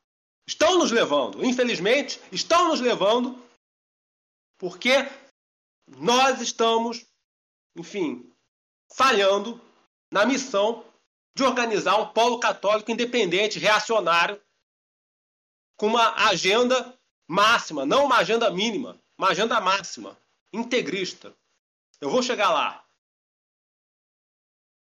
Quero aproveitar, meus amigos, já que nós estamos falando de república que foi implantada com apoio da maçonaria, sob direção de um católico liberal, eu quero aproveitar, abrir um parênteses, para ler para vocês um trecho da carta pastoral divulgada pelo cardeal Giuseppe Sarto, futuro Papa Pio X, em 3 de setembro de 1894. Portanto, quando ele distribuiu essa carta aqui, ele ainda não havia se tornado Papa, ainda não era Pio X. Mas essa carta aqui é muito interessante. Eu vou ler aqui para que vocês entendam do que, que eu quero do que eu quero falar. Abre aspas. Abre aspas. Os sacerdotes devem saber que, especialmente na nossa época, não podem ser chamados de ministros de Deus aqueles que se negam a sacrificar suas próprias comodidades e suas vantagens para salvaguardar a integridade da fé, pois ela está ameaçada. Mais que pela negação aberta do ateu, pela astúcia e pela mentira deste pérfido catolicismo liberal. Os católicos liberais são lobos em pele de ovelha. O sacerdote consciente da sua missão deve descobrir suas tramas pérfidas, seus malvados desígnios. Sejam fortes, não cedam. Não cedam onde não devem ceder. Vocês devem combater, não a meio termo, mas com valor. Não em segredo, mas em público. Não a portas fechadas, mas a céu aberto. Fecha aspas. Então, meus amigos, vocês entenderam o que o saudoso Pio X quis dizer aqui na carta pastoral? Depois eu posso disponibilizar na íntegra carta pastoral de 3 de setembro de 1894. Este pérfido catolicismo liberal. Pérfido. Então, é aí que eles querem nos levar. Vamos voltar, então, à, à sequência dos acontecimentos. Então, o rei abdicou, foi para o exílio, ele se exilou primeiro em Paris, depois ele foi para Roma com a família dele e publicou uma carta, uma carta aberta para o povo espanhol. Eu não vou ler toda a carta, basicamente ele diz aqui na carta dele, na carta pública dele, ó, as eleições, vou ler aqui um pedaço, abre aspas. As eleições celebradas no domingo me revelam claramente que eu não tenho mais o amor do meu povo. Enfim, minha consciência diz que esse desvio será definitivo. Por, não, não será definitivo porque eu procurei sempre servir a Espanha e tal. Enfim, e aqui mais para frente, no, no finalzinho da carta, ele acrescenta: enfim, sou rei de todos os espanhóis, mas também sou espanhol. E, e tenho meios de sobra, teria meios de sobra para manter minhas reais prerrogativas. Entretanto, quero me afastar de tudo que possa lançar eh, um compatriota, compatriota contra o outro numa fatricida guerra civil. Então, meus amigos, grosso modo, o que, que ele diz nessa carta aqui? Não vou ler tudo para não deixar a, a, exposição maçante. O rei Afonso XIII disse aqui na carta dele para o povo espanhol: estou indo embora, estou abdicando porque eh, resistir eh, a essa onda de oposição pode jogar a Espanha numa guerra civil. Eu não quero ver derramamento de sangue, então fiquem aí com a República. Então, assim, ele foi embora com salvo-conduto partiu para o exílio. É. Isso em 12 de abril de 1931. Assim foi implantada a Segunda República na Espanha. É uma união entre a direita liberal republicana, chefiada por um católico liberal, o Niceto, em coligação com o Partido Socialista, o Partido Comunista, num acordo aí costurado pela maçonaria, como demonstra o bispo João Tusquets nesse livro que eu acabei de citar, Origens da Revolução Espanhola, o rei abdicou. E aqui, prosseguindo com a exposição dos fatos, quero ressaltar um, um detalhe. E muita gente, vocês vão escutar por aí um argumento meio fajuto de que não, não tinha cabimento derrubar a República pela força, de que eh, os nacionalistas, os católicos espanhóis, eh, teriam feito mal eh, de não de derrubar a República à força por um golpe de Estado. E esse, esse, esse raciocínio aí, pessoal, tem dois erros. Tem dois erros esse raciocínio aí. E o primeiro erro é uma espécie de deificação da democracia liberal. Enfim, e o segundo erro é de ignorância histórica mesmo, porque, como eu vou demonstrar aqui, a República Espanhola, a Segunda República, foi anticlerical desde o começo. Desde o começo, hostilizou o catolicismo. Então, o levante armado não foi indevido. E eu acrescento, foi até tardio. Veio tarde. Enfim, os espanhóis engoliram muito sapo antes de pegar em armas contra o regime. Porque desde o começo, desde das suas primeiras semanas, a Segunda República se mostrou hostil à fé católica. Vou citar aqui. Né? A República, como eu acabei de dizer, foi implantada em 12 de abril de 1931. Dias depois, apenas poucos dias depois, já começaram as medidas anticlericais. Né? Entre 14 de abril e 5 de maio de 1931, já começaram a adotar as primeiras providências de laicização da República. Né? Vou enumerar aqui apenas algumas medidas adotadas entre 14 de abril e 5 de maio de 1931, logo nas semanas iniciais do regime. Né? Dissolução das ordens militares, das ordens religiosas militares. Supressão da obrigatoriedade de assistência a atos religiosos nos cárceres e nos quartéis. Proibição, proibição de participação oficial em atos religiosos. Portanto, por exemplo, os ministros, os chefes de Estado, de governo, não podiam prestigiar missas, atos religiosos, procissões, atos religiosos que fossem. Eles não podiam participar, não podiam demonstrar apoio público a qualquer ato religioso. Fim, outra medida. Fim das isenções tributárias da igreja. Supressão né, do ensino religioso obrigatório. Era obrigatório o ensino religioso católico, obviamente, lá atrás, no tempo do Diretório Militar. Né.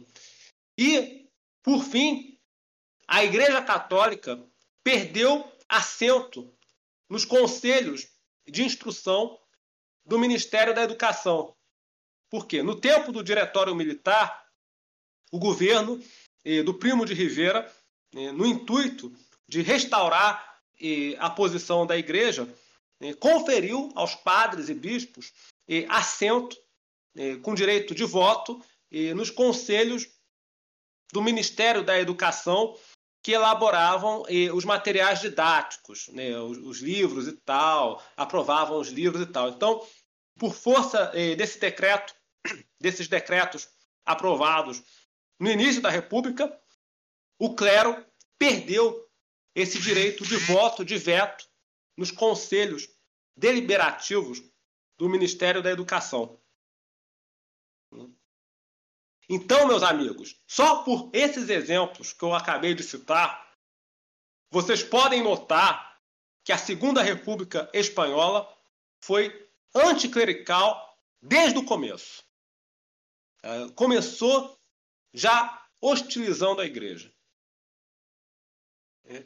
E, obviamente, logo começou a movimentação para derrubar o novo regime. Isso é um dado curioso. E os católicos espanhóis não perderam tempo. Desde o começo, e fizeram muito bem. Fizeram muito bem. Desde o começo, eles já se articularam, se organizaram para desgastar e derrubar o regime, e seja por vias eleitorais ou até mesmo por vias militares, como acabou sendo necessário. Então, os primeiros a se organizar para conspirar foram, por exemplo, o Visconde de Santa Clara de Avedil, o doutor José Yangos Messia, né? autor, inclusive, daquele trabalho que eu mencionei, o conceito cristão de propriedade, e aí, nesse trabalho, aliás, esse é um dos vários trabalhos e monografias escritos por católicos espanhóis que demonstram que a visão econômica de um católico tradicional não tem nada a ver com essa palhaçada de escola austríaca que vocês veem por aí. É outra conversa. É outra conversa. Quando você lê os trabalhos os livros, os artigos desses católicos ilustres que se engajaram na contra-revolução, você percebe que a visão deles não tem nada a ver com a concepção dessa pseudo-direita vagabunda que circula aqui no Brasil. Então vamos fechando parênteses, vamos voltar aqui. Então o doutor José Yangos Messia né, chamou para uma reunião o conde de, conde de Guadalhorce, né, Guadalhorce, né, o Rafael Benjamin Burim, é, também autor é, de escritos muito bons em termos de economia, administração pública, se juntou com José Calvo Sotelo, né, que inclusive o José Calvo Sotelo é um, é um caso bem é, específico, bem curioso, né, que ele, foi o assassinato dele que deflagrou a Guerra Civil Espanhola. Depois eu vou falar disso. Né. José Calvo Sotelo foi ministro da Fazenda durante o Diretório Militar, enfim, autor também de escritos e medidas exemplares no campo econômico. Então, esse pessoal aí se reuniu praticamente dois dias depois do rei partir para o exílio. Eles fundaram uma organização denominada Ação Nacional e, com instruções do rei Afonso XIII no exílio, eles criaram um círculo monárquico, chamado Círculo Monárquico Independente. E aí, novamente, sobrevieram novas providências eh, ou incidentes anticatólicos. Eles se reuniram nessa organização e inauguraram o Centro Monárquico em 10 de maio de 1931. Portanto, a República não havia completado nem um mês de existência, estava quase completando um mês de existência, 10 de maio de 1931, quando foi inaugurado o Centro Monárquico independente, que dava cobertura à ação nacional, em Madrid, organizado por esses homens que eu acabei de mencionar, o Visconde de Santa Clara de Avedilo, o Conde de Guadalhorce, o doutor José Calvo Sotelo, todos católicos tradicionais, todos eles autores de livros e trabalhos que vocês devem ler para se afastar desse referencial que circula por aí. E no dia da inauguração do Centro Monárquico, no dia da inauguração, 10 de maio de 1931, os vagabundos da esquerda foram lá, armaram provocações, houve confronto de rua. Eles tentaram, basicamente, por meio do quebra-quebra, impedir a inauguração do centro monárquico. E rapidamente aquilo degenerou numa série de incidentes. Parece que foi planejado. Não entra na minha cabeça, minha gente. Não entra na minha cabeça que aquilo ali foi um confronto eh, ocasional que simplesmente degenerou numa série de ataques a organizações religiosas. A meu ver, e os indícios são claros, e aquilo foi planejado.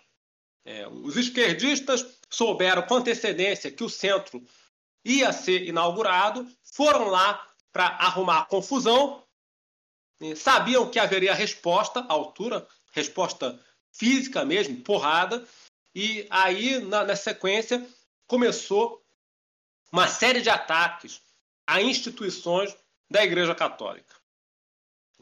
Porque rapidamente os ataques se espalharam por outras cidades, além de Madrid. Ou seja, houve queima, queima, incêndio de conventos em Madrid, em Gérez, em Sevilla, em Málaga e Cádiz. Estava tudo armado. Esse episódio ficou conhecido como né, a queima de instituições católicas que se processou entre 10 e 13 de maio de 1931. Eu vou dar aqui para vocês, meus amigos, uma lista incompleta, incompleta do patrimônio que se perdeu nesses ataques, patrimônio de valor inestimável.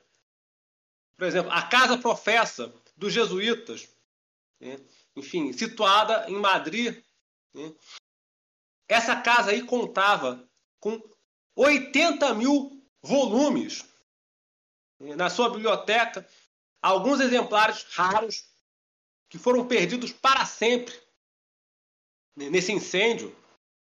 O Colégio da Imaculada e São Pedro né, também foi queimado. O Instituto Católico de Artes e Indústrias também foi destruído. É, vou aqui abrir um parêntese. Esse Instituto Católico de Artes e Indústrias era dirigido por um jesuíta, uma figura extraordinária, que eu já citei naquela palestra de 5 de julho, e vou citar novamente, o padre José Agostinho Pérez de Pulgar, autor de um livro intitulado O Conceito Cristão de Autarquia, Conceito Cristão de Autossuficiência, um livro de economia que ele fala das necessidades, da necessidade do imperativo né, de um país católico de atingir o grau necessário de autossuficiência para fazer sua, sustentar a sua contra-revolução. Leitura absolutamente fundamental do padre Pérez Del Pulgar. Não foi à toa que ele organizou e dirigiu por muitos anos o Instituto Católico de Artes e Indústrias, porque ele tinha uma verdadeira obsessão pela independência econômica da Espanha. Autor fundamental e o instituto dele foi destruído nesses ataques. O instituto, infelizmente, depois foi reconstruído. O Franco mandou reconstruir depois da Guerra Civil. Mas nesses ataques aí, os comunistas destruíram, tocaram fogo no chamado Instituto Católico de Artes e Indústrias. É. Também tacaram fogo no Centro de Ensino de Artes e Ofícios, mantido pela Companhia de Jesus, é. Igreja Paroquial de Santa Teresa, é. das Carmelitas Descalças, Colégio Sagrado Coração de Chamartim também foi destruído nesses ataques. Então, bem, eu não, não vou ficar aqui eh, enumerando as instituições católicas que foram colocadas abaixo, incineradas, durante esses três dias de ataques perpetrados aí entre 10, 13 de maio de 31. É só para realçar, pessoal, que a Segunda República atacou o catolicismo desde os seus primeiros dias. Essa ação aí não foi perpetrada por eh, homens do governo, mas por partidários do governo. Pessoal, vou aqui abrir um parêntese novamente para falar de revolução contra a revolução e o que isso nos ensina? Isso aí que eu acabei de descrever é um procedimento comum dos governos socialistas. Quando um governo socialista, democrático, ainda democrático, quer atacar a igreja, quer atacar os seus opositores, mas ainda não tem condições de usar a polícia e o exército para isso, ainda não tem condições de, de usar as forças oficiais para isso, o que, que ele faz?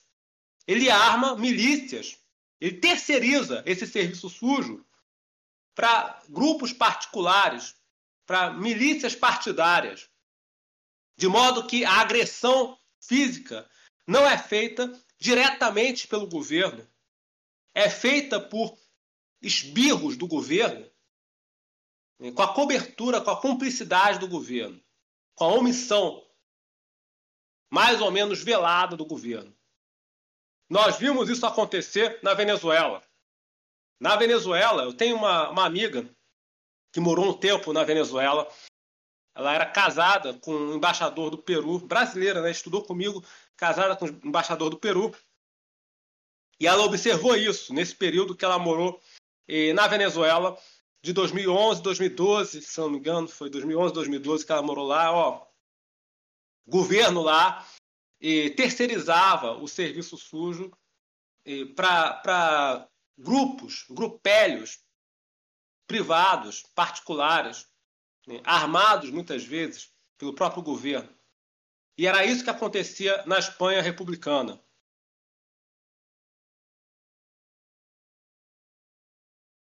E aí, avançando na sua agenda revolucionária, a República se encarregou de reformar o exército espanhol.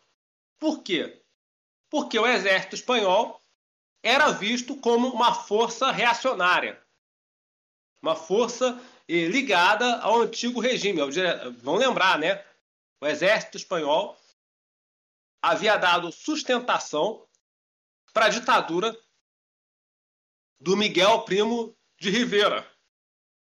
Então, os oficiais do exército espanhol não eram vistos pela República como uma categoria confiável da burocracia. Inclusive, muitos ali eram vistos como uma ameaça ao novo regime. Aquilo ali tem, tem muita gente católica monárquica ali eh, dentro do exército, então não, não podemos confiar muito nessa instituição. Precisamos enfraquecer o exército e criar uma outra força confiável a serviço do regime, a guarda de assalto. Isso foi feito. O governo espanhol, em 1932, eh, criou a tal da, da guarda de assalto.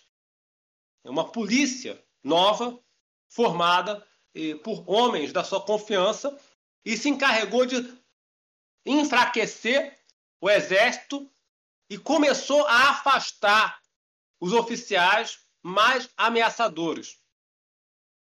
O que, que eles fizeram? O que, que o governo republicano começou a fazer a partir de 26 de maio de 1931? O governo espanhol, por meio do seu primeiro-ministro socialista, então notem bem, você tinha um presidente da República, católico liberal, e um primeiro-ministro, o senhor Miguel Azana, que já era do Partido Socialista mesmo, já, já era da, da, da esquerda republicana mesmo.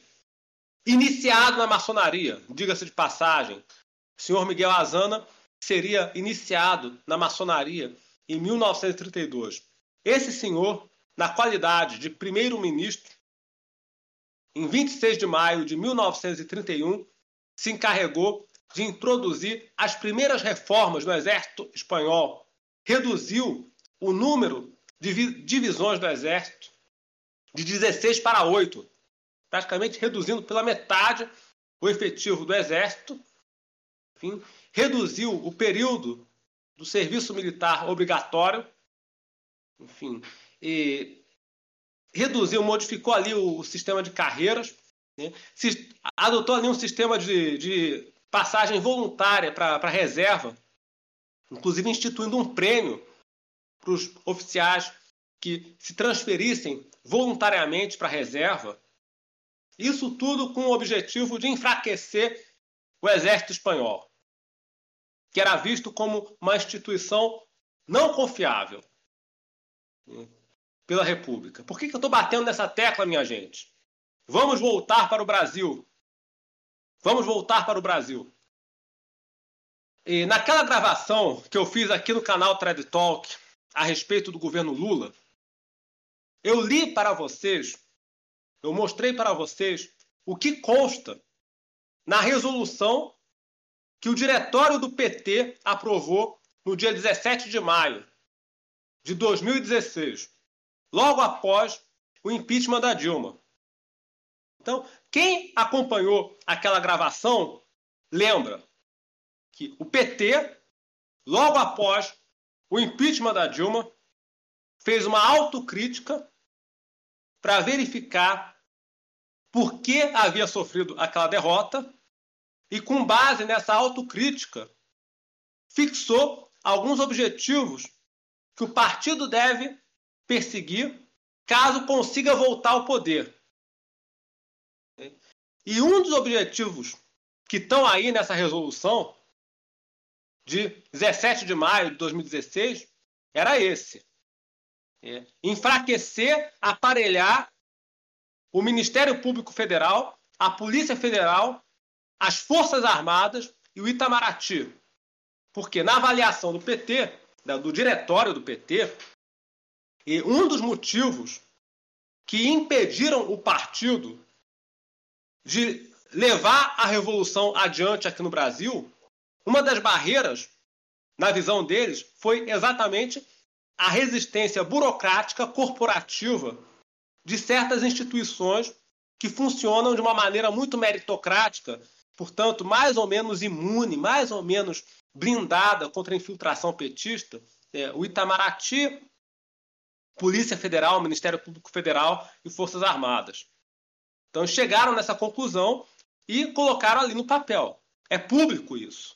O PT colocou isso no papel. É público. É, se nós voltarmos ao poder, nós temos que adotar precauções contra a Polícia Federal, contra o Ministério Público Federal, que botou nossos companheiros na cadeia, né? teve tal, aquela coisa toda, contra o Itamaraty, que é muito elitista, muito aristocrático, sei lá, e, contra o Exército, é, onde o oficialato não vai com a nossa cara. Então, notem vocês como o padrão meio que se repete. Aqui, na República Espanhola, foi a mesma coisa. É, os líderes do novo regime não confiavam no oficialato espanhol, portanto, adotaram providências para enfraquecer o exército, enfim, e marginalizar, passar para reserva aqueles oficiais suspeitos de conspirar contra o regime e também criaram lá uma polícia paralela nova ali da confiança deles. Em 9 de dezembro, né, prosseguindo aqui, essas medidas de reforma no exército espanhol foram adotadas, como eu acabei de dizer, em maio de 1931. Logo depois veio a promulgação da nova Constituição, ou seja, Constituição da República Espanhola. Vamos lembrar aqui, a República Espanhola, ela começou com o Estatuto Provisório e ganhou a sua constituição definitiva né, com a promulgação né, pela Assembleia em 9 de dezembro de 1931. E aí o Manuel Azana, né, Manuel Azana, que esse que eu acabei de citar, que era ministro da guerra, perdão, eu até falei lá atrás, por engano, que ele era ministro, primeiro-ministro, na verdade, ele foi ministro da guerra no começo e primeiro-ministro depois. Enfim, ele passa de ministro da guerra para primeiro-ministro. E logo em seguida, logo depois da promulgação da Constituição da República, teve um levante, um levante armado. Em 8 de janeiro de 1932, teve um levante armado contra a República só que não foi um, um levante de direita, minha gente. Foi um levante da esquerda mais radical, ou seja, dos anarquistas. Sabe, aquela esquerda que acha que o processo está caminhando muito devagar. Não, tem que botar o pé no acelerador. Essa república aí é muito burguesa e tal. Ou seja, na cabeça deles, dos anarquistas, não estava bom. Estava muito moderado o negócio. Estava indo devagar. Então você teve um levante da esquerda mais aloprada, enfim, a chamada revolução de, enfim, a revolução lá da, enfim, de, de janeiro de 33, 32, enfim, que foi reprimida. E em 23 de janeiro de 1932, mais uma medida anticlerical foi promulgada. A expulsão da Companhia de Jesus. Ou seja, os jesuítas foram expulsos da Espanha mais uma vez. Vamos lembrar, a primeira vez que a Companhia de Jesus foi expulsa da Espanha por influência da maçonaria ocorreu no século XVIII, quando o primeiro-ministro, o conde de Aranda, no reinado de Ricardo III, convenceu o rei a expulsar a Companhia de Jesus, sob a alegação de que eles estavam conspirando ali e tal. O mesmo esquema do Marquês de Pombal, em Portugal. Aliás, é bom destacar isso. É, as duas coisas aconteceram praticamente ao mesmo tempo. Marquês de Pombal eh, convenceu o rei José I a expulsar os jesuítas em 1759 e na Espanha isso aconteceu em 1767. Então, os dois processos foram quase simultâneos, né? O Marquês de Pombal em Portugal, Conde de Aranda na Espanha.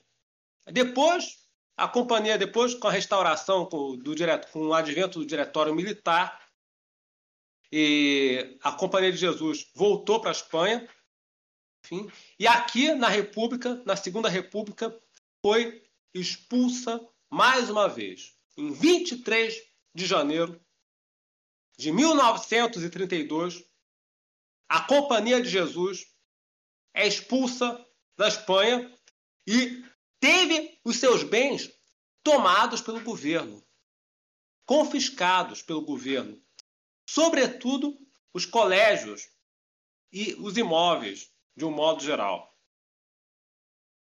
Não satisfeito, não satisfeito, logo em seguida, em 2 de fevereiro de 1932, a República aprova o divórcio, coisa que nunca havia sido legalizada na Espanha, foi legalizada em 1932. 2 de fevereiro. Um pouquinho depois, um pouquinho depois, praticamente uma semana, pouco mais de uma semana após a expulsão dos jesuítas. Em 9 de fevereiro, uma semana depois, o governo espanhol criou a Guarda de Assalto, aquela polícia especial que eu mencionei minutos atrás. Então, ao mesmo tempo que o governo enfraquecia o exército, que não tinha sua confiança, criou a Guarda de Assalto, uma espécie de polícia nova, um corpo armado constituído por homens aí já e, confiáveis do ponto de vista ideológico, ponto de vista republicano, enfim. E logo em seguida, exatamente um mês depois, em 9 de março de 1932, o governo espanhol introduz novas reformas no exército. Ele promulga uma lei feita sob medida para afastar os generais de convicções católicas, nacionalistas e monárquicas. O que, que dizia essa lei? Essa lei dispunha que um general que, pelo prazo de seis meses, não fosse nomeado para função nenhuma, automaticamente seria transferido para a reserva. Então era o esquema, era basicamente esse o esquema. Tem um determinado general ali. Você sabe que ele é católico, que ele, sei lá, que ele é monárquico, nacionalista, o que for, carlista, não sei. O que, que você faz? Você deixa ele em banho-maria por seis meses, ou seja, demite ele da sua função, não nomeia ele para nenhuma função nova por seis meses automaticamente ele vai passar para reserva. Não vai mais comandar unidade nenhuma. Então, essa foi a engenharia legal que o regime espanhol adotou para começar a se livrar dos militares recalcitrantes. Inclusive, o general Milan Astray, o conhecido como glorioso mutilado, foi afetado por essa medida.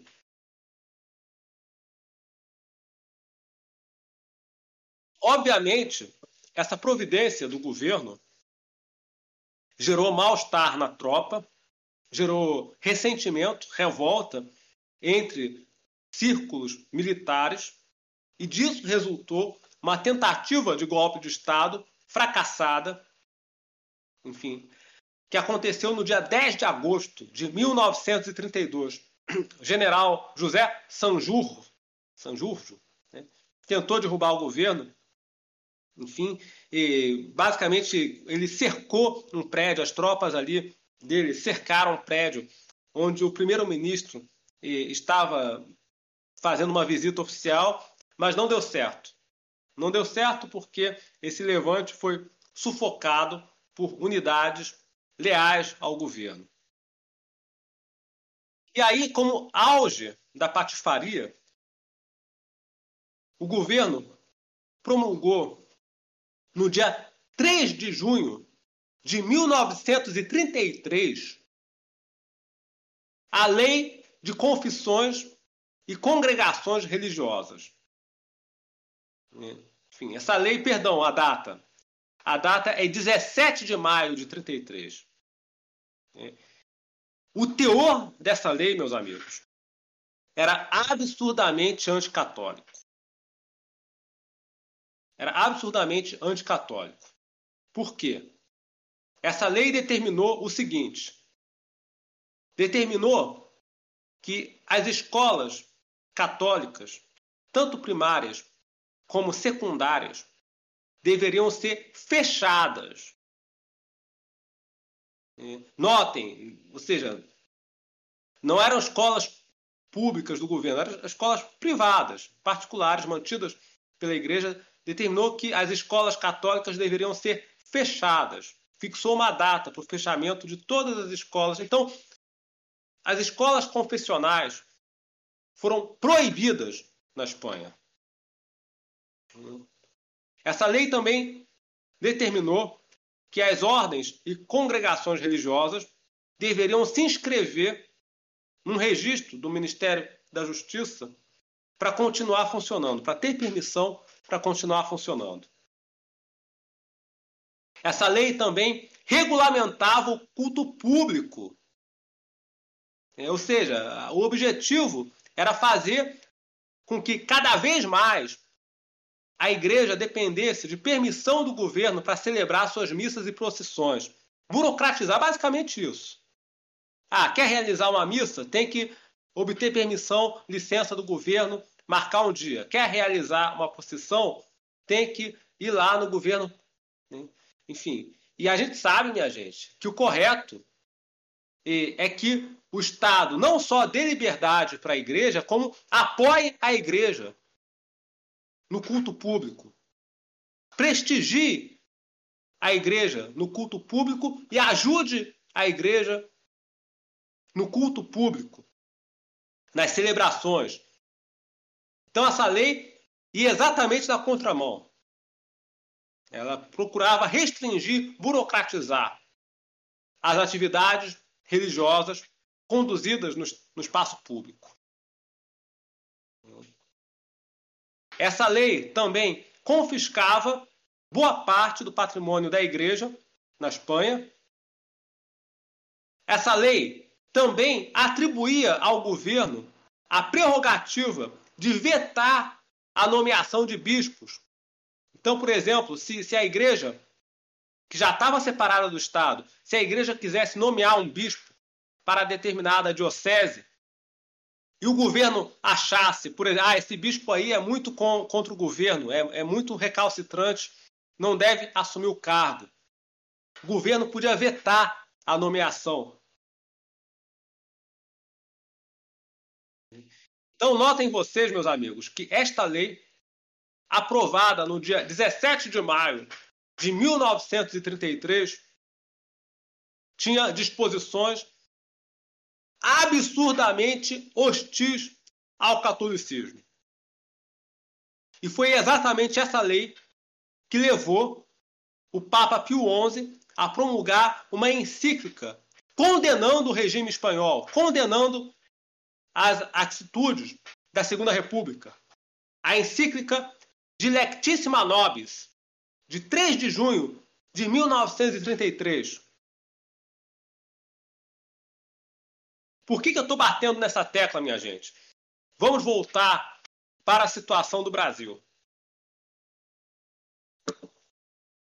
quem acompanha, quem acompanha o canal Thread Talk sabe que no mês passado, no mês passado, em setembro, né, eu gravei uma exposição analisando os programas de governo dos principais candidatos à presidência da República. Analisei o, o programa que o Jair Bolsonaro protocolou lá na Justiça Eleitoral. Analisei o programa do Lula, do Ciro Gomes, do, Davi, do, do Dávila lá, do Partido Novo, do Emael. Analisei com vocês programas desses candidatos, e, tendo como referencial sempre, obviamente, a doutrina social da igreja. E quem escutou a gravação inteira vai lembrar que no programa do PT, eu ressaltei isso, no programa do PT tem ali um parágrafo que enfatiza a necessidade de uma reforma do ensino né, que institua a educação, nas palavras deles, a educação inclusiva, referenciada, laica, laica, e uma série de adjetivos, de adjetivos ali, mas o que chama atenção é esse adjetivo: ensino laico. Ora, o que se deduz né, desse dispositivo do programa do PT?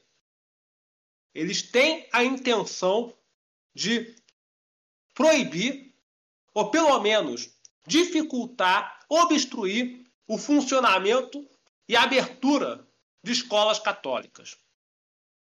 Tal qual essa lei aí aprovada pela Segunda República Espanhola. Então, meus amigos, percebam, percebam como o padrão se repete. Então, foi essa lei que levou o Santo Padre, o saudoso Pio XI, a editar a encíclica Dilectissima Nobis, condenando as atitudes anticatólicas do regime espanhol. Eu vou fazer aqui um comentário. A meu juízo, a meu juízo, a partir da promulgação dessa encíclica, né, já, já era legítimo iniciar um, um levante armado contra o governo. Por que, que eu estou batendo nessa tecla? Por quê? A doutrina social da igreja, a doutrina social da igreja estipula, né, tem uma encíclica, se eu não me engano, do Papa Pio IX, Pio IX, ele estipula lá numa encíclica que os cidadãos, os súditos, não devem iniciar revoltas armadas contra o governo, enfim. E, e, bem, isso aí é exceção, né? Enfim, que pelo menos as revoltas armadas contra o governo devem ser uma exceção e não a regra, ainda que seja um governo ruim. Mas, e, a meu juízo, a partir do momento em que a Segunda República Espanhola foi formalmente condenada pela Igreja, já se tornou legítimo pegar em armas contra o regime. Então, se até 1933 eh, era discutível né, fazer ou não oposição ao governo pelas armas e não só pelo voto, e a partir dessa encíclica aí, minha gente, a meu juízo, já se tornou legítimo pegar em armas, né? conspirar para derrubar o governo à força mesmo. Me corrijam, me corrijam os padres da tradição se eu tiver errado no meu raciocínio. É claro que e, no, no, caso de um governo iníquo, e, a oposição legal dentro da lei deve ser a regra e a oposição violenta deve ser a, exceção, ou pelo menos algo a ser evitado. Mas a partir de um certo ponto, o levante armado se torna legítimo mesmo, né? supondo que tenha boas chances de dar certo, a partir de certo ponto, o levante armado se torna legítimo. Não sei se eu estou errado no meu raciocínio. Então, essa encíclica aí, de 3 de junho de 33, condenou formalmente a Segunda República Espanhola. Pois bem, até agora, até agora, eu falei muito eh, das medidas que o regime republicano adotou contra a Igreja Católica e contra o Exército nos seus dois primeiros anos de existência. Uma série de ações destinadas a erodir, a minar aquelas instituições que poderiam barrar o avanço da revolução e que representavam, é, que expressavam o antigo regime, é, que eles odiavam, o chamado Diretório Militar, enfim, representavam também tudo que a Espanha tinha de bom na sua história. E aí vocês vão se perguntar, meus amigos, e a direita? E os católicos espanhóis? Como eles se organizaram politicamente nesse período? Como eles agiram para fazer oposição? Porque a conduta deles nos ensina muita coisa. Nos ensina muita coisa. É. Eu falei lá atrás que, num primeiro momento, eles se organizaram na tal da Ação Nacional.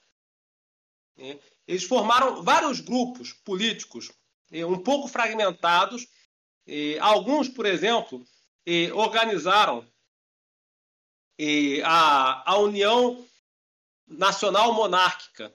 Quem ajudou a organizar a União Nacional Monárquica foi o doutor José Calvo Sotelo, né, que havia sido ministro da Fazenda no Diretório Militar, autor de um livro muito interessante intitulado A Evolução do Capitalismo Contemporâneo, em que ele fala, né, aí que você vê a diferença né, entre os católicos tradicionais e a pretensa direita brasileira.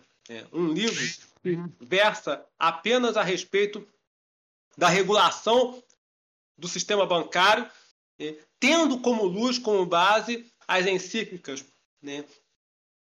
E renovaram e a outra encíclica, quadragésimo ano. Enfim, a evolução do capitalismo contemporâneo e mais alguma coisa, enfim. Então, foi esse, esse senhor José Calvo Sotelo, depois assassinado pelos comunistas, que organizou a União Monárquica Nacional. Outros eh, católicos espanhóis montaram a tal da renovação espanhola. A renovação espanhola e reunia basicamente os monárquicos, os monarquistas afonsinos, né, muitos monarquistas afonsinos, ou seja, que defendiam a restauração da monarquia com a volta do Afonso XIII. Você tinha outros grupos, né, mais antigo de todos, que era a Comunhão Tradicionalista, né, dos carlistas, né, ou seja, aqueles que defendiam também a restauração da monarquia, mas com outra dinastia, né, com o ramo carlista, mais tradicional e tal, que foi derrotado lá nas guerras civis do século XIX. Você tinha outro grupo menor, enfim, formado basicamente por nacionalistas católicos, enfim, que era o Jones, Jones, eh, Junta Ofensiva Nacional Sindicalista. Tinha outro grupo também, mais ou menos do mesmo perfil, enfim, eh, que era o Movimento Espanhol Sindicalista.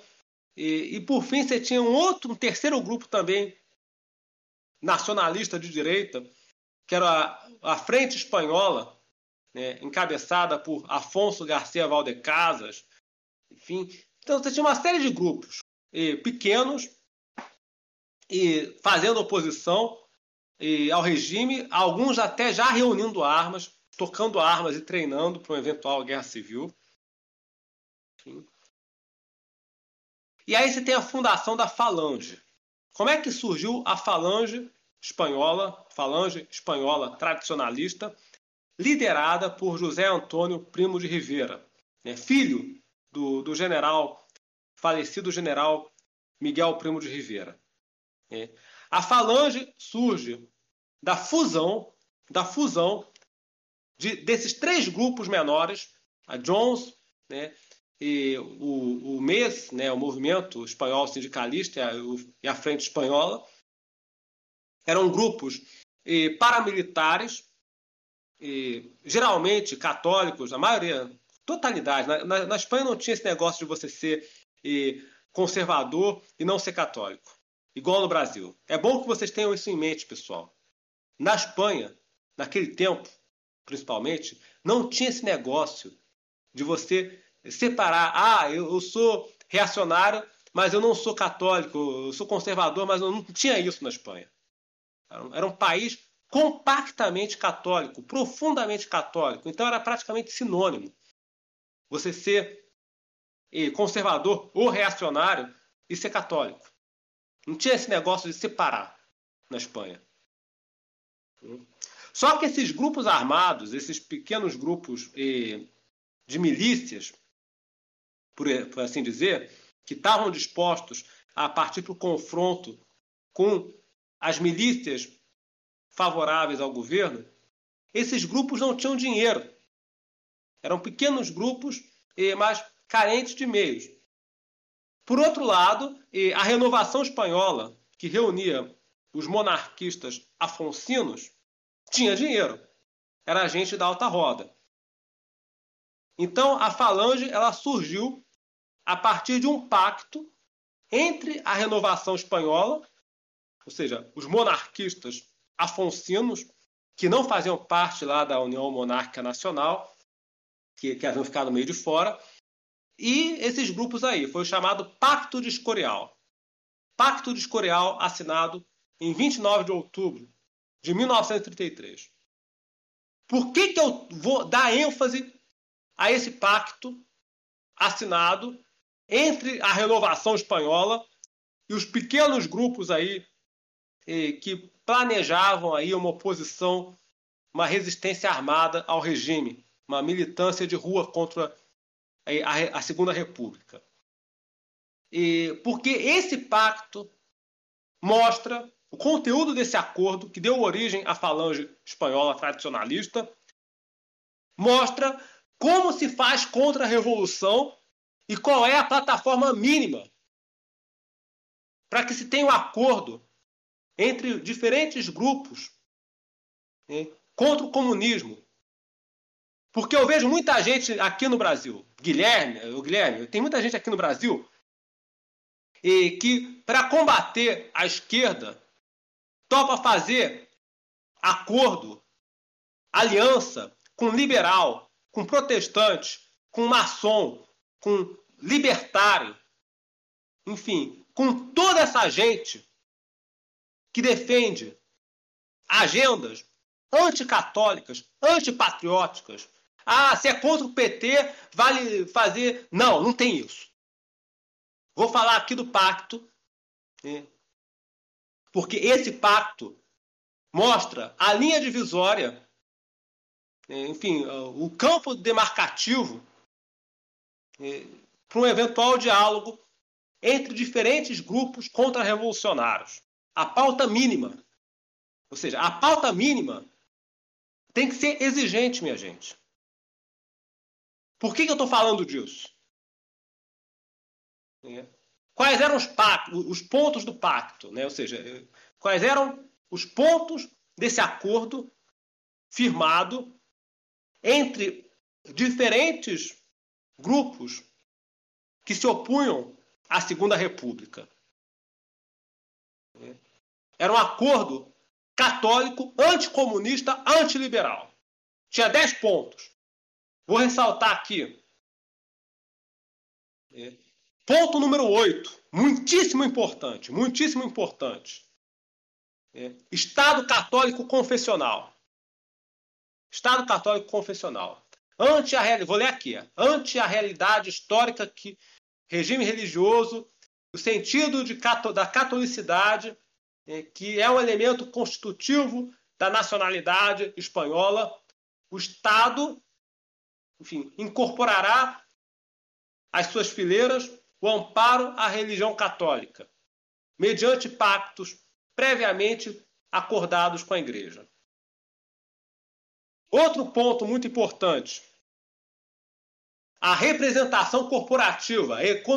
Ponto número 6. Representação corporativa e economia, política econômica igualmente orientada em bases nacionais e corporativas. Ponto número 4. Condenação categórica do liberalismo em todos os campos, religioso, político e econômico. O liberalismo é uma atitude errônea, já superada, no sentido de liberdade. As liberdades tradicionais dos espanhóis serão conjugadas num sistema de autoridade, hierarquia e ordem. Ponto número um: o Estado não é mero espectador da vida da nação. É um condutor da vida nacional a serviço de sua doutrina. Bem, eu não vou ler aqui todos os pontos do Pacto de Escorial. O que eu quero ressaltar aqui, meus amigos, é o seguinte. E na hora de fazer acordo, é, pra, na hora de formar uma eventual frente contra-revolucionária, vocês só devem entrar em acordo com movimentos, com grupos que se disponham a defender estas pautas, sem ressalvas. Estado católico, representação corporativa, política econômica também voltada para bases corporativas e nacionais, condenação categórica do liberalismo em todos os campos, político, econômico, religioso, ordem e autoridade. Vocês não devem entrar em acordo ou diálogo com grupos liberais, maçônicos, protestantes que se recusem a assinar essa pauta. Sabe por que eu estou batendo nessa tecla? É possível que no ano que vem, eu espero que isso não aconteça, é possível que no ano que vem nós tenhamos aí um governo do PT. E aí sabe o que vai acontecer? Vocês sabem e, o que vai acontecer?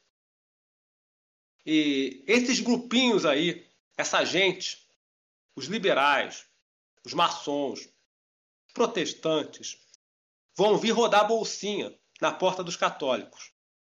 Já, vamos aqui, vamos, eles vão vir com essa conversa. Eles vão vir com essa conversa. Vamos aqui montar uma frente ampla de oposição ao PT para combater o comunismo.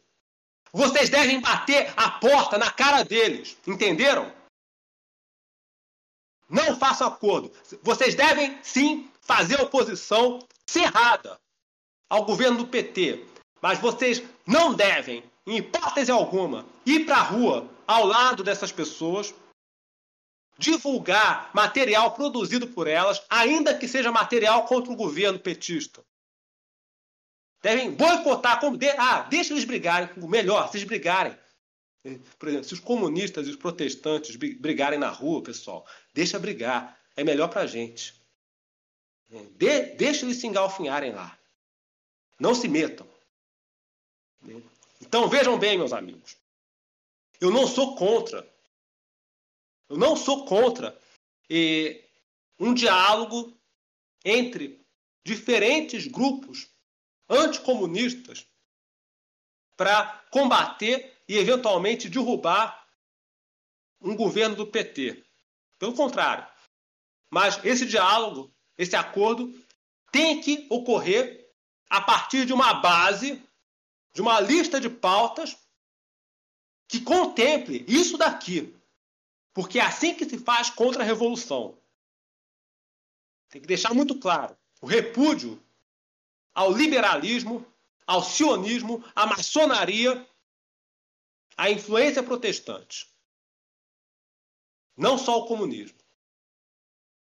Bem, voltando aqui, retomando aqui o, a linha expositiva. É bom deixar isso muito claro.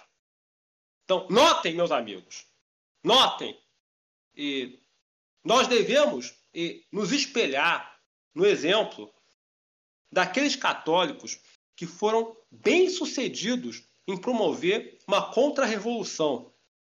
Observem vocês que os católicos espanhóis se engajaram na luta, primeiro pacífica e depois armada, contra a Segunda República, partindo de uma plataforma programática que contemplava Estado católico, política econômica baseada na doutrina social da Igreja, representação corporativa, repúdio ao liberalismo, à maçonaria e ao sionismo, ao americanismo.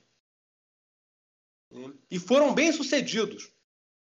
Não faz sentido nenhum, não faz sentido nenhum rebaixar a plataforma né, para um nível ecumênico, sei lá, pra, só para ampliar e, o, o rol de forças que vão nos ajudar. Isso é caminho para o fracasso.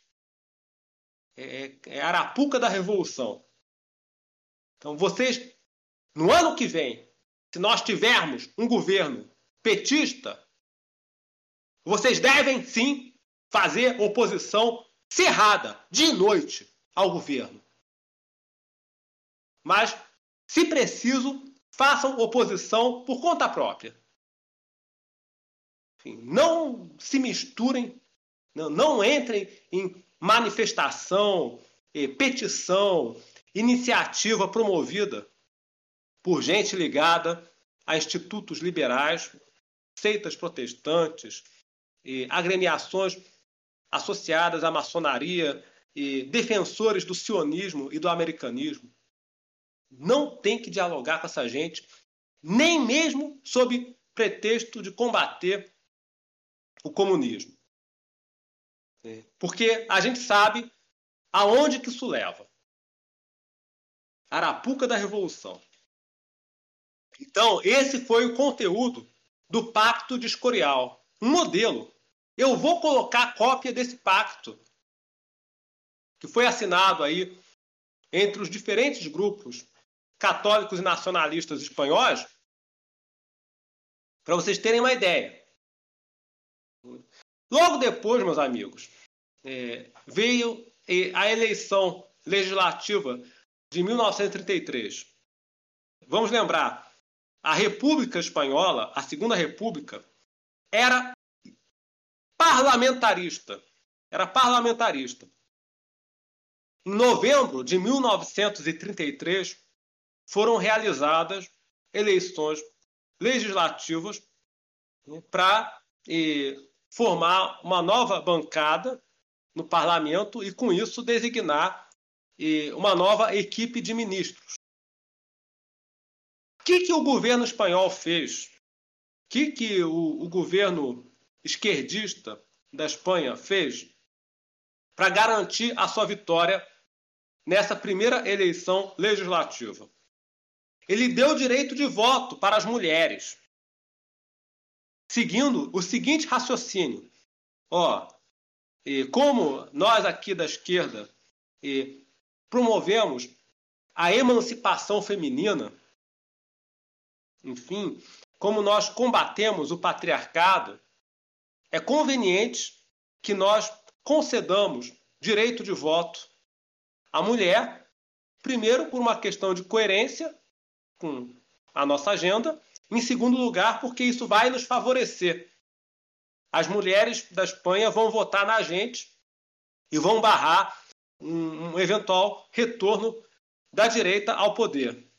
Então, um pouco antes das eleições acontecerem, eles deram direito de voto para as mulheres espanholas. Pela primeira vez, as mulheres na Espanha tiveram o direito de votar. E o resultado, meus amigos, foi uma vitória acachapante da direita nas eleições. As mulheres espanholas eram o segmento mais religioso da sociedade. Eram as mais devotas. Baniram a esquerda das urnas. Foi um revés assim, inacreditável para o pessoal da Frente Popular. Uma surpresa geral. Ninguém imaginava que aquilo podia acontecer. Eu acho que nem eh, os grupos da direita podiam imaginar que aquilo podia acontecer. Mas eh, a Espanha, a revolução, o avanço da revolução foi atrasado pelas mulheres. E quando abriram as urnas, você teve um avanço expressivo dos candidatos ligados ao catolicismo, principalmente na, naqueles distritos, naquelas zonas eleitorais onde havia maioria de mulheres. E assim eh, se formou um novo gabinete ministerial, um novo governo na Espanha, um governo mais à direita. Pela primeira vez, né? Então, foram. Eu tenho até os números aqui. Né? Então, você teve três, mais ou menos 3,4 milhões de votos para a direita, mais ou menos 2 milhões de votos para os partidos de centro e 3,1 milhões de votos partidos de esquerda. Então se formou um gabinete, né? A direita chegou a governar a República Espanhola durante dois anos, de 1934 até o iníciozinho de 1936. Inclusive foi nesse período em que a direita governou a República Espanhola que os anarquistas, os comunistas e anarquistas promoveram uma greve geral, uma rebelião em Astúrias, e essa rebelião foi reprimida pelo general Francisco Franco. Então é uma figura que depois eu vou falar mais detalhadamente. O general Francisco Franco, na época, tinha um posto lá eh, de comando em Madrid, foi ele que comandou a repressão eh, a essa rebelião né, promovida pela Aliança Obreira, pela CNT, o PSOL, essa turma toda, que seria mais ou menos o equivalente da CUT aqui no Brasil. Né? Essa rebelião em Astúrias durou de 5 a 18 de outubro de 1934 e tinha como objetivo desestabilizar ou até mesmo derrubar o gabinete conservador que se formou em consequência das eleições né, que eu acabei de mencionar. Bem, diante desse revés, diante desse revés, as esquerdas começaram a refletir. os esquerdistas de diferentes matrizes né, começaram a refletir e pensar numa maneira de voltar ao poder pela via eleitoral. E eles concluíram, concluíram que um, uma das causas e, do revés da, que eles sofreram nas eleições havia sido não só e, o voto das mulheres, mas a excessiva fragmentação do campo esquerdista. Que, de fato, a, a esquerda espanhola, a, assim, que deu um pouco de sorte ali, é que a esquerda espanhola, e, durante a Segunda República, padeceu de uma certa divisão. E, por exemplo, você tinha e, os anarquistas, que eram a, aquela esquerda mais doida, que não se entendia com ninguém, agia meio assim, correndo pelas, agia meio que correndo pelas bordas, atuando pela periferia do sistema. Você tinha o PSOE, que era o maior partido de esquerda do país, Partido Socialista Operário Espanhol, e você tinha o PCE, o Partido Comunista Espanhol. Num primeiro momento, o Partido Comunista não se entendia muito com o Partido Socialista. Achava que o Partido Socialista era aburguesado, era morno, esse tipo de, de coisa né, que, que às vezes os esquerdistas têm entre si. Acontece que essa orientação mudou por ordem de Moscou. Vamos lembrar aqui, meus amigos, vamos lembrar aqui o Partido Comunista Espanhol era afiliado à Terceira Internacional Comunista, com sede em Moscou. Era um partido que seguia de maneira fiel e estrita as resoluções do governo soviético. O Partido Socialista também era infiltrado pelo, pela União Soviética, mas não era subordinado em sentido estrito. O Partido Comunista, sim. O Partido Comunista era basicamente um fantoche, um mandalete do governo soviético. E o que aconteceu no meio do caminho, no meio do caminho que fez o Partido Comunista Espanhol entrar em acordo com o Partido Socialista? Ocorreu o sétimo congresso da Terceira Internacional Comunista, realizado em Moscou entre 20 de julho e 25 de agosto de 1935. Portanto, nesse congresso, em que partidos, do, partidos comunistas do mundo inteiro se reuniram em Moscou sob a batuta do camarada Stalin, ficou decidido que a estratégia deveria mudar. Ficou decidido que dali para frente partidos comunistas do mundo inteiro adotariam a chamada estratégia da frente ampla para barrar o avanço do fascismo. E, e na cabeça deles, e, fascista é qualquer um que não fume maconha. Ah, você, você vai na igreja, você não fuma maconha, você é fascista. Então, era elástico o conceito. Então, seguindo fielmente as diretrizes de Moscou, né, o Partido Comunista Espanhol decide aceitar uma coligação, a formação de uma frente ampla né, com o PSOE, com a CNT, que era a Confederação Nacional dos Trabalhadores, Aliança Obreira, até mesmo os anarquistas podiam ser eh, admitidos aí nessa aliança. Ou seja, a, a, lógica é aquela lógica, pessoal, de unir muita gente, um monte de gente para eh, enfrentar o inimigo comum. Eh, o fascismo, ou aquilo que eles chamavam de fascismo. Então, em consequência das resoluções aprovadas no sétimo Congresso da Internacional Comunista,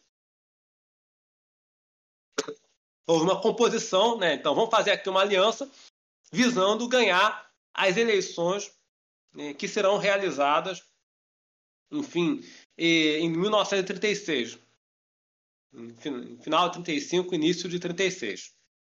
Então essa foi a lógica que deu origem a essa frente ampla. Né? E essa estratégia, meus amigos, foi adotada eh, em vários países, porque é um padrão um procedimento padrão.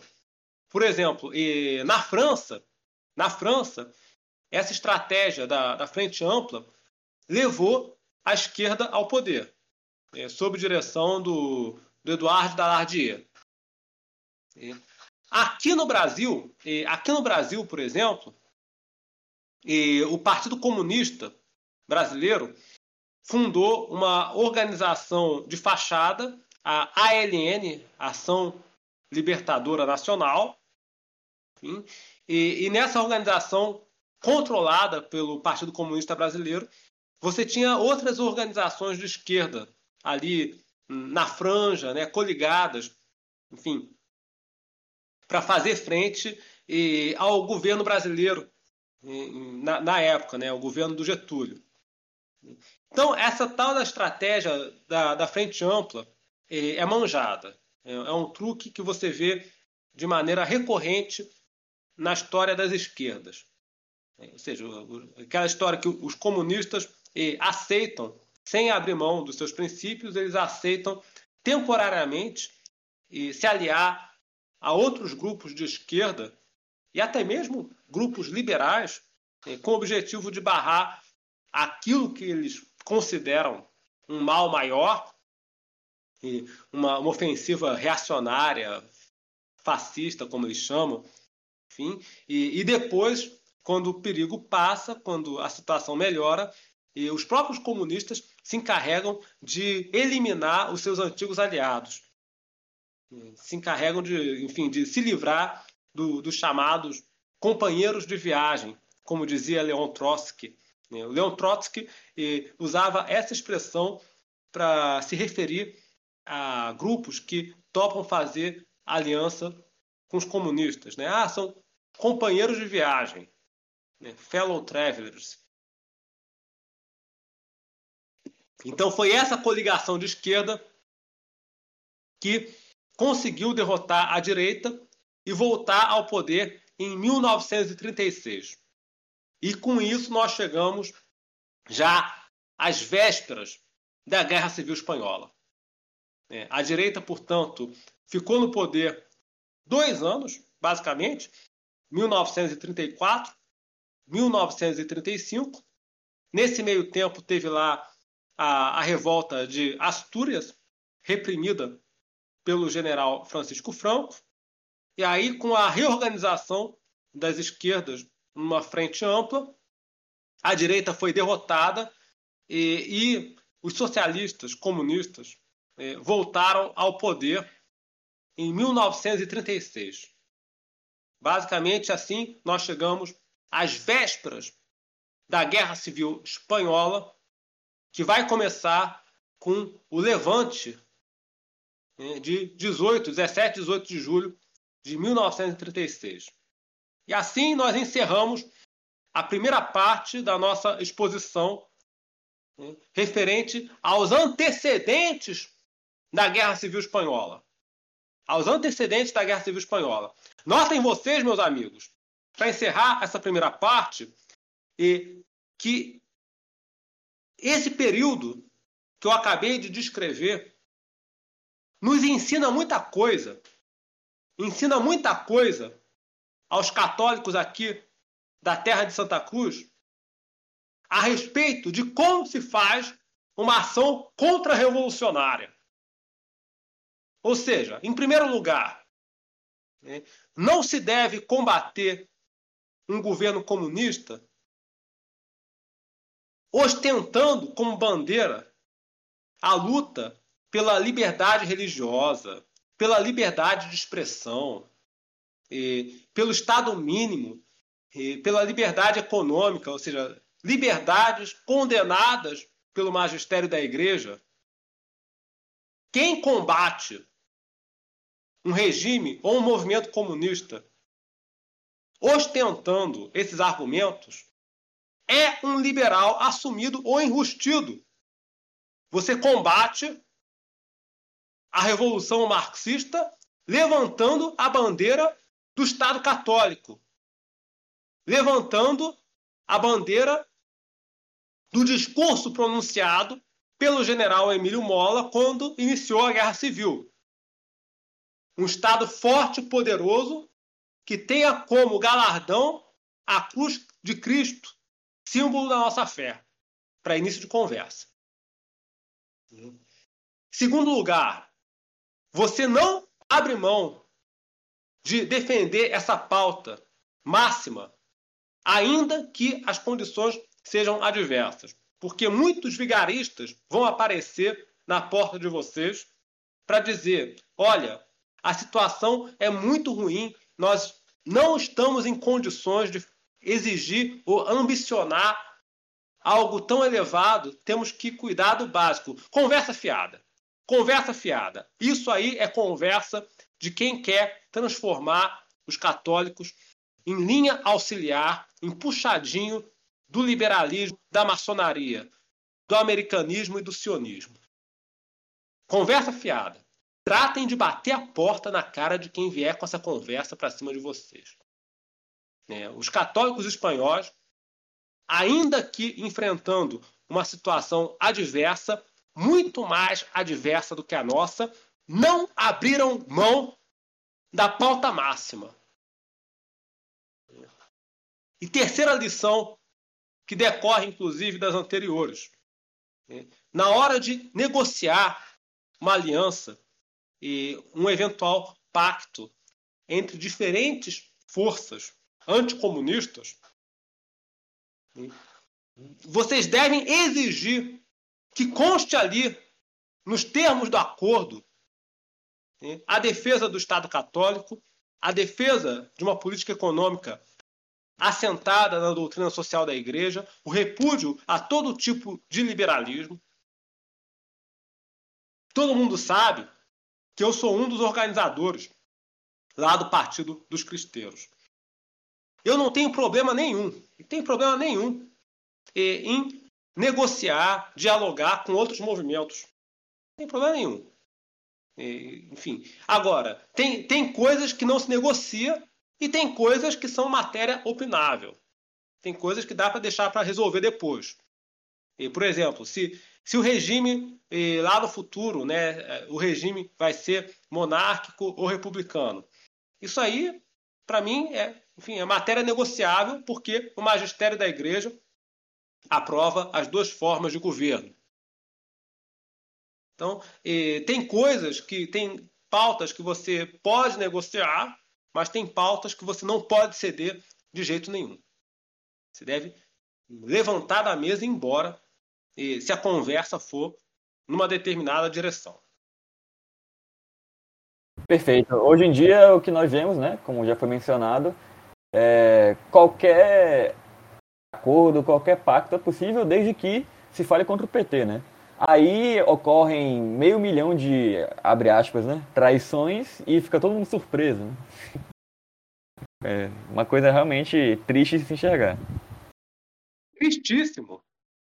Ocorrem N concessões, e, enfim, que não deveriam ser feitas de jeito nenhum. Não tem cabimento nenhum. Aliás, foi isso que nos levou até a presente situação. Então, se o PT vencer essa eleição, a culpa vai ser dos liberais, dos neocons e dos olavetes. Tem que ficar registrado isso. O liberalismo neoconservador fracassou e tinha que fracassar. Fracasso merecido e previsível. Então, na hora de fazer oposição ao futuro governo Petralha, eu espero que não aconteça, mas se acontecer da droga do PT voltar, então e, a, o referencial político tem que ser outro e, consequentemente, a estratégia tem que ser outra. Não contem comigo. Não contem comigo. Enfim, para insistir numa diretriz política, numa estratégia que não dá certo, que é uma traição à agenda do reinado social de nosso Senhor Jesus Cristo. Pelo contrário, pelo contrário, vocês devem denunciar, não só boicotar essas pessoas, como denunciá-las como oposição controlada a serviço da revolução. Então, era isso que eu tinha a dizer. É, enfim, espero que os ouvintes me perdoem por um eventual mau jeito aí em determinados trechos da exposição, e espero principalmente que Deus me perdoe se eu tiver dito alguma coisa errada, e fico, como sempre, e submetido e aberto à correção dos padres da tradição, e se eventualmente correção pública ou, ou privada, e a, a qualquer coisa errada que eu tenha dito, e nessa primeira parte da minha exposição, era o que eu tinha a dizer. Viva Dom Miguel e viva Cristo Rei! Obrigado, professor. E foi muito interessante a exposição e estamos aí no aguardo pela segunda parte aí sobre a Guerra Civil Espanhola propriamente. Muito obrigado Opa. ao ouvinte e salve Maria, viva Cristo Rei.